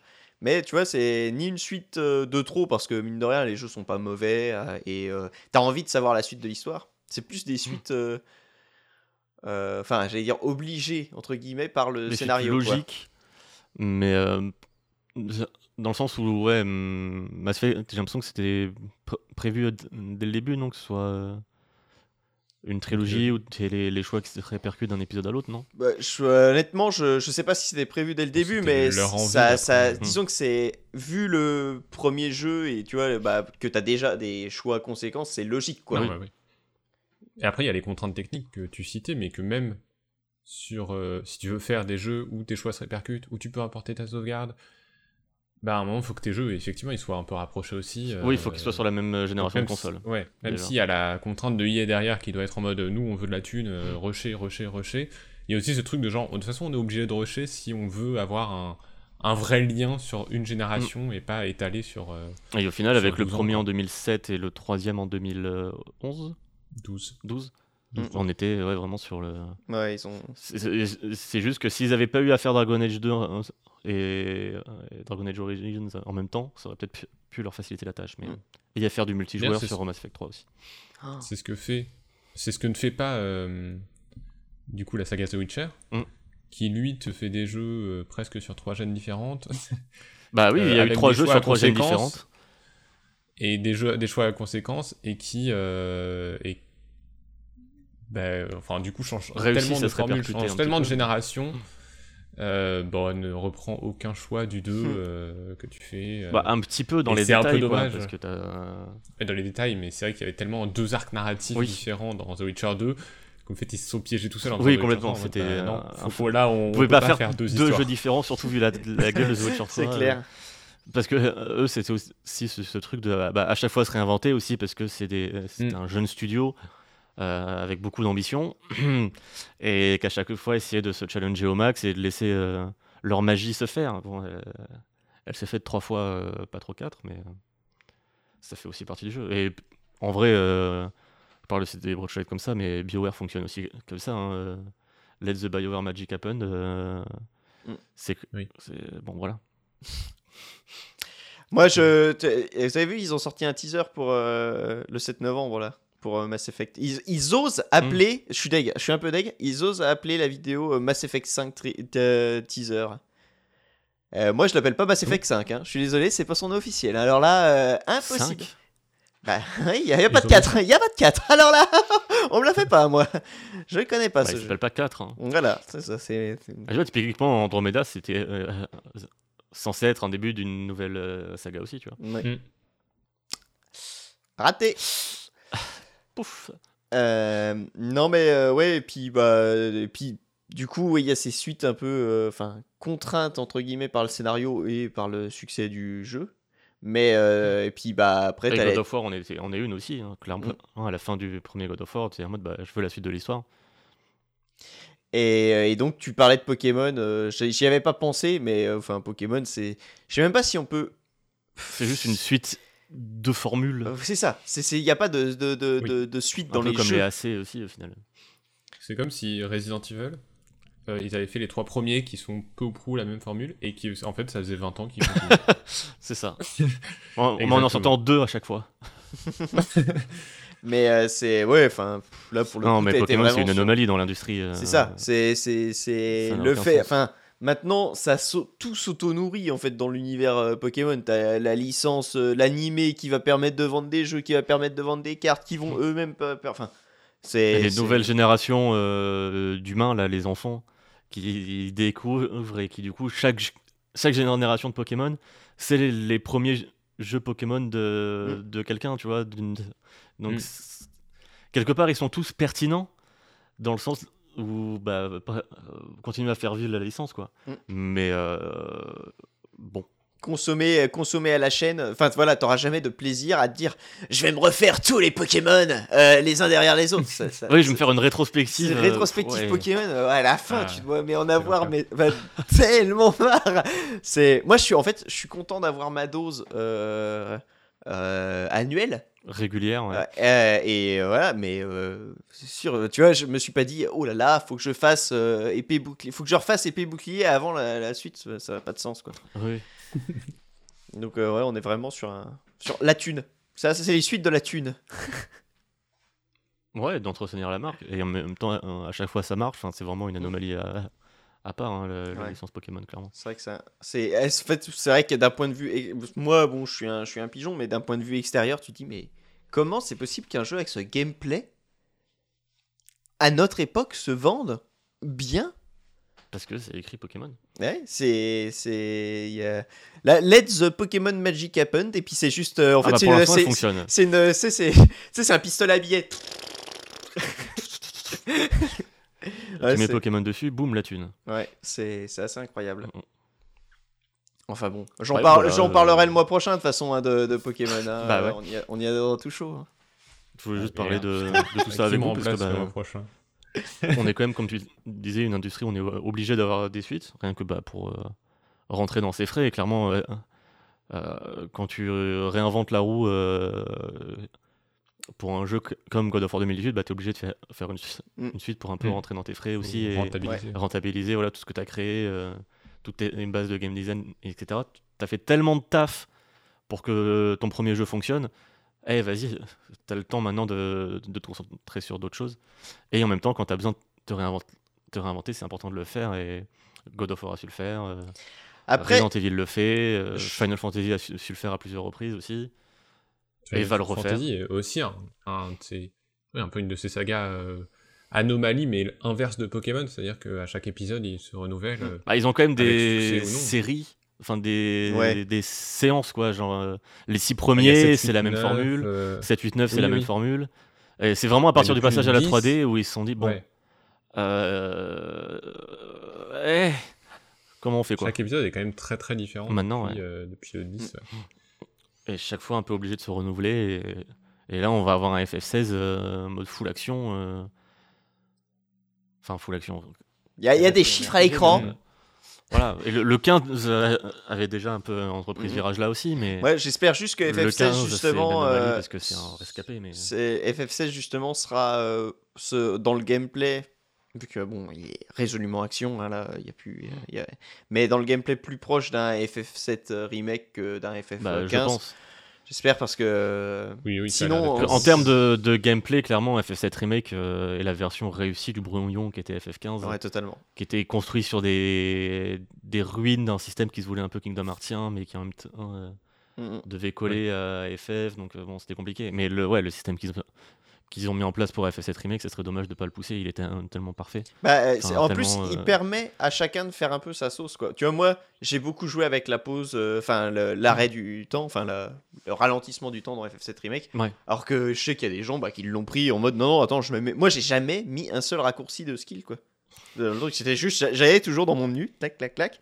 Mais parce que. Mais ouais, dans le côté ce que- retranscrire le, le feeling du gameplay de, Mm. de C'est- FF7 8.9 euh, Partout. Mm, mm. Mm. dans un truc moderne, ça, ça marche trop, trop Ouais, bien, ils ont été, ils ont été très. Mais moi, je rêve d'un FF avec euh, des backgrounds fixes euh, la manière PS2, enfin la manière PS, Oui, PS1, mais avec les moyens d'aujourd'hui. Quand on voit euh, euh, Resident Evil Remake, qui Ouais. est sorti en 2000, euh, quoi, de- 2. Voilà, la finesse de ces backgrounds et tout, ce qu'on pourrait faire aujourd'hui. Ou Resident Evil 0. hein, Ou Resident qui Evil est 0 vraiment là, du euh. coup, enfin là, euh, qui sont deux jeux qui ont été euh, remasterisés du coup en 2014 ou 2015. Et c'est vrai que tu les lances aujourd'hui. Je suis passé du 3 sur PlayStation Ah 1 oui. à lui. J'étais genre, ah, la mâchoire est tombée quoi. C'est vraiment magnifique. Et oui, effectivement, euh, faites, faites des jeux avec des plans fixes. Avec quoi, des backgrounds, euh, ouais, aujourd'hui, on pourrait faire tellement des dingueries. À la limite, euh, faudrait. Je pense que T'en as plus de chances de voir ça côté euh, indé. Que... Bah ouais, mais j'ai envie de voir ça avec de la thune. Ah oui. Parce que oui. ça permettrait aussi euh, à Square de balayer ce faux problème de oui, mais une world map en 3D, c'est pas réaliste. Ben, faites un truc stylisé euh, à, à l'ancienne, ça plaira à tout le monde. Tout le monde sera trop content de revoir une world map et, et tout, et d'avoir des. Mm. Enfin, c'est tellement un plan facile, je trouve, qui Euh. ré- répond à beaucoup de problèmes de. On veut faire des des jeux qui sont fleurons en de la technologie, euh, trucs qui leur posent beaucoup de problèmes techniques et comment retranscrire FF, ça mais- serait de de pas tomber dans une forme de nostalgie. de, euh, forme de nostalgie facile, ouais, ouais. Mais ça leur ouais, permettrait de retrouver ce côté euh, grande aventure où tu voyages sur un continent et cette échelle de l'aventure qui, qui, qui, qui était au cœur de FF et qui s'est perdue euh, avec la, la full 3D parce que bah, sur la PS2 c'est compliqué et t'as retrouvé un grand voyage avec FF10 mais du coup t'étais dans des couloirs. euh, Mm. FF12 avec ses grandes zones un peu de MMO euh, avec ça et FF15 et a priori avec ses zones ouvertes euh, qu'on retrouvera aussi C'est dans juste une grande map. mais T'as plusieurs pas- grandes ouais, maps, mais c'est pas sur un monde. t'as pas Non. ce sentiment d'aventure et bon là FF16 il y aura plusieurs grandes zones un peu détachées à voir ce que ça donnera mais ah, je veux voir ça quoi je veux voir des beaux backgrounds euh, bien travaillés euh, genre jouer sur des artworks quoi mais ouais Ah tiens, pour euh, conclure sur les suites, j'ai- je viens de repenser à une suite que je me dis c'est sûrement la suite de trop alors que c'est juste la première, euh, Octopath Traveler. Euh, quand Oui. j'ai vu l'annonce du 2, j'ai fait ah bah yes, tu vois, euh, des nouvelles classes, des nouvelles mécaniques. Et là, tu vois le truc, les 8 personnages, ça a l'air d'être les 8 mêmes classes que dans le premier. Tu fais, ah, mais si c'était pour faire le même jeu, euh, bon. hmm, hmm. Je suis pas certain. Surtout Hmm. que c'est pas comme si euh, le moteur euh, de DHD, là, ils étaient pas déjà en train de le rentabiliser à mort, tu vois. Oui. Donc euh, là, pour le coup, je crois qu'on arrive très très vite et très très fort sur une suite de trop euh, qui était pas nécessaire. À voir, hein, peut-être Oui. que peut-être que ce sera mieux euh, que le scénario, euh, les différentes histoires seront mieux imbriquées et qu'il y a quelque chose à faire avec ce- le fait parce que c'était ultra délaissé ça dans le premier, le fait qu'ils étaient Oui, il y a une marge de, pro- de progression. marge sur de progression, donc- du truc. Peut-être que ça peut marcher, mais euh, j'attendrai les retours, hein, hein, quand même. On attend de voir. Voilà. Eh ben, ça a été une belle discussion. Ouais. Ouais, J'ai oublié, mais c'est pas sur. euh, Ah, c'est pas sur le sujet. Juste deux petits trucs à qu'est-ce que t'as- C'était pas sur le. Non, c'était pas sur le sujet. t'as donc quoi en liste de courses du coup Euh, non, je voulais juste dire, euh, parce que j'ai oublié de le mentionner, euh, la vidéo de Noah Caldwell Mm. Gervais sur Resident Evil qui dure 7h30. Euh, vous pouvez la regarder si vous voulez en plusieurs fois. Ah, mais merci, Euh, merci de nous C'est permettre. passionnant et c'est vraiment très très cool. C'est vraiment une, une excellente vidéo. où Il revient sur chacun des épisodes, alors de la série principale, mais pas que. Et, euh, et voilà, il y a un an, c'était lui qui m'avait donné envie de faire un petit sujet sur Resident Evil. Euh, voilà. Bon, Et globalement, tout, pas- ce que, fait tout ce cette personne fait, euh, c'est très très cool.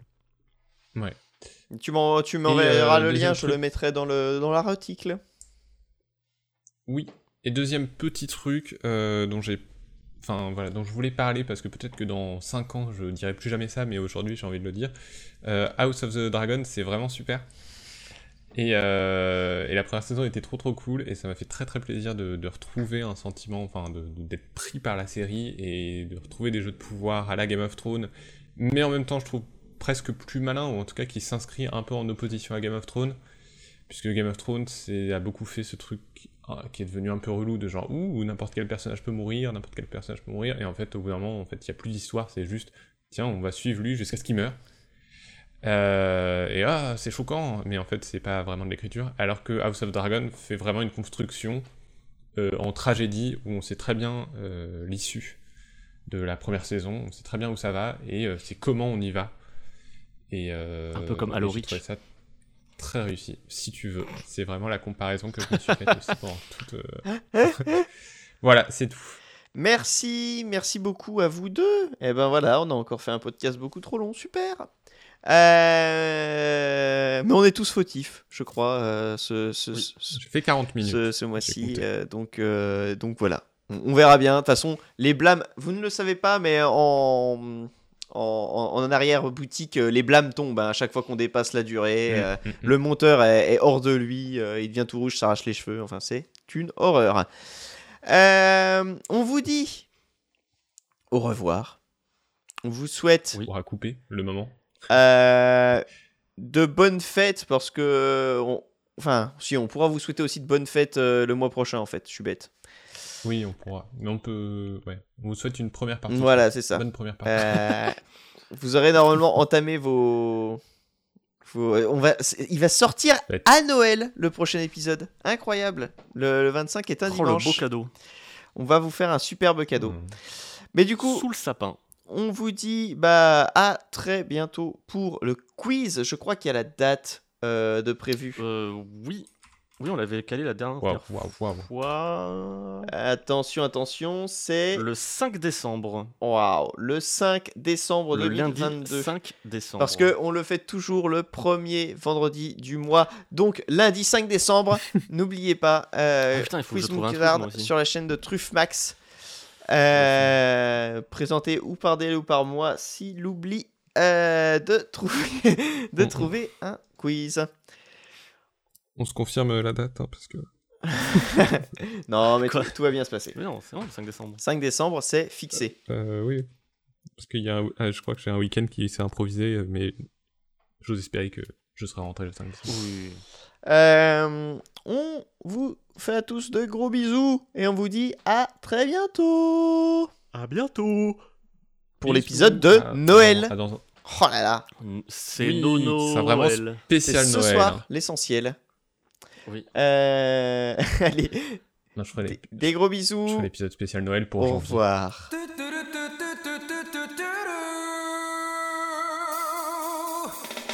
do moutarde. Moutarde. Ketchup mayo. Moutarde. Oh yeah, the club of the mutard. C'est fini El club del mutardo. Club Club moutarde.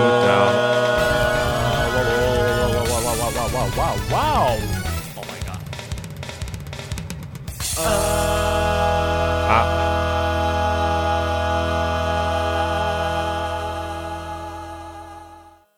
Érection.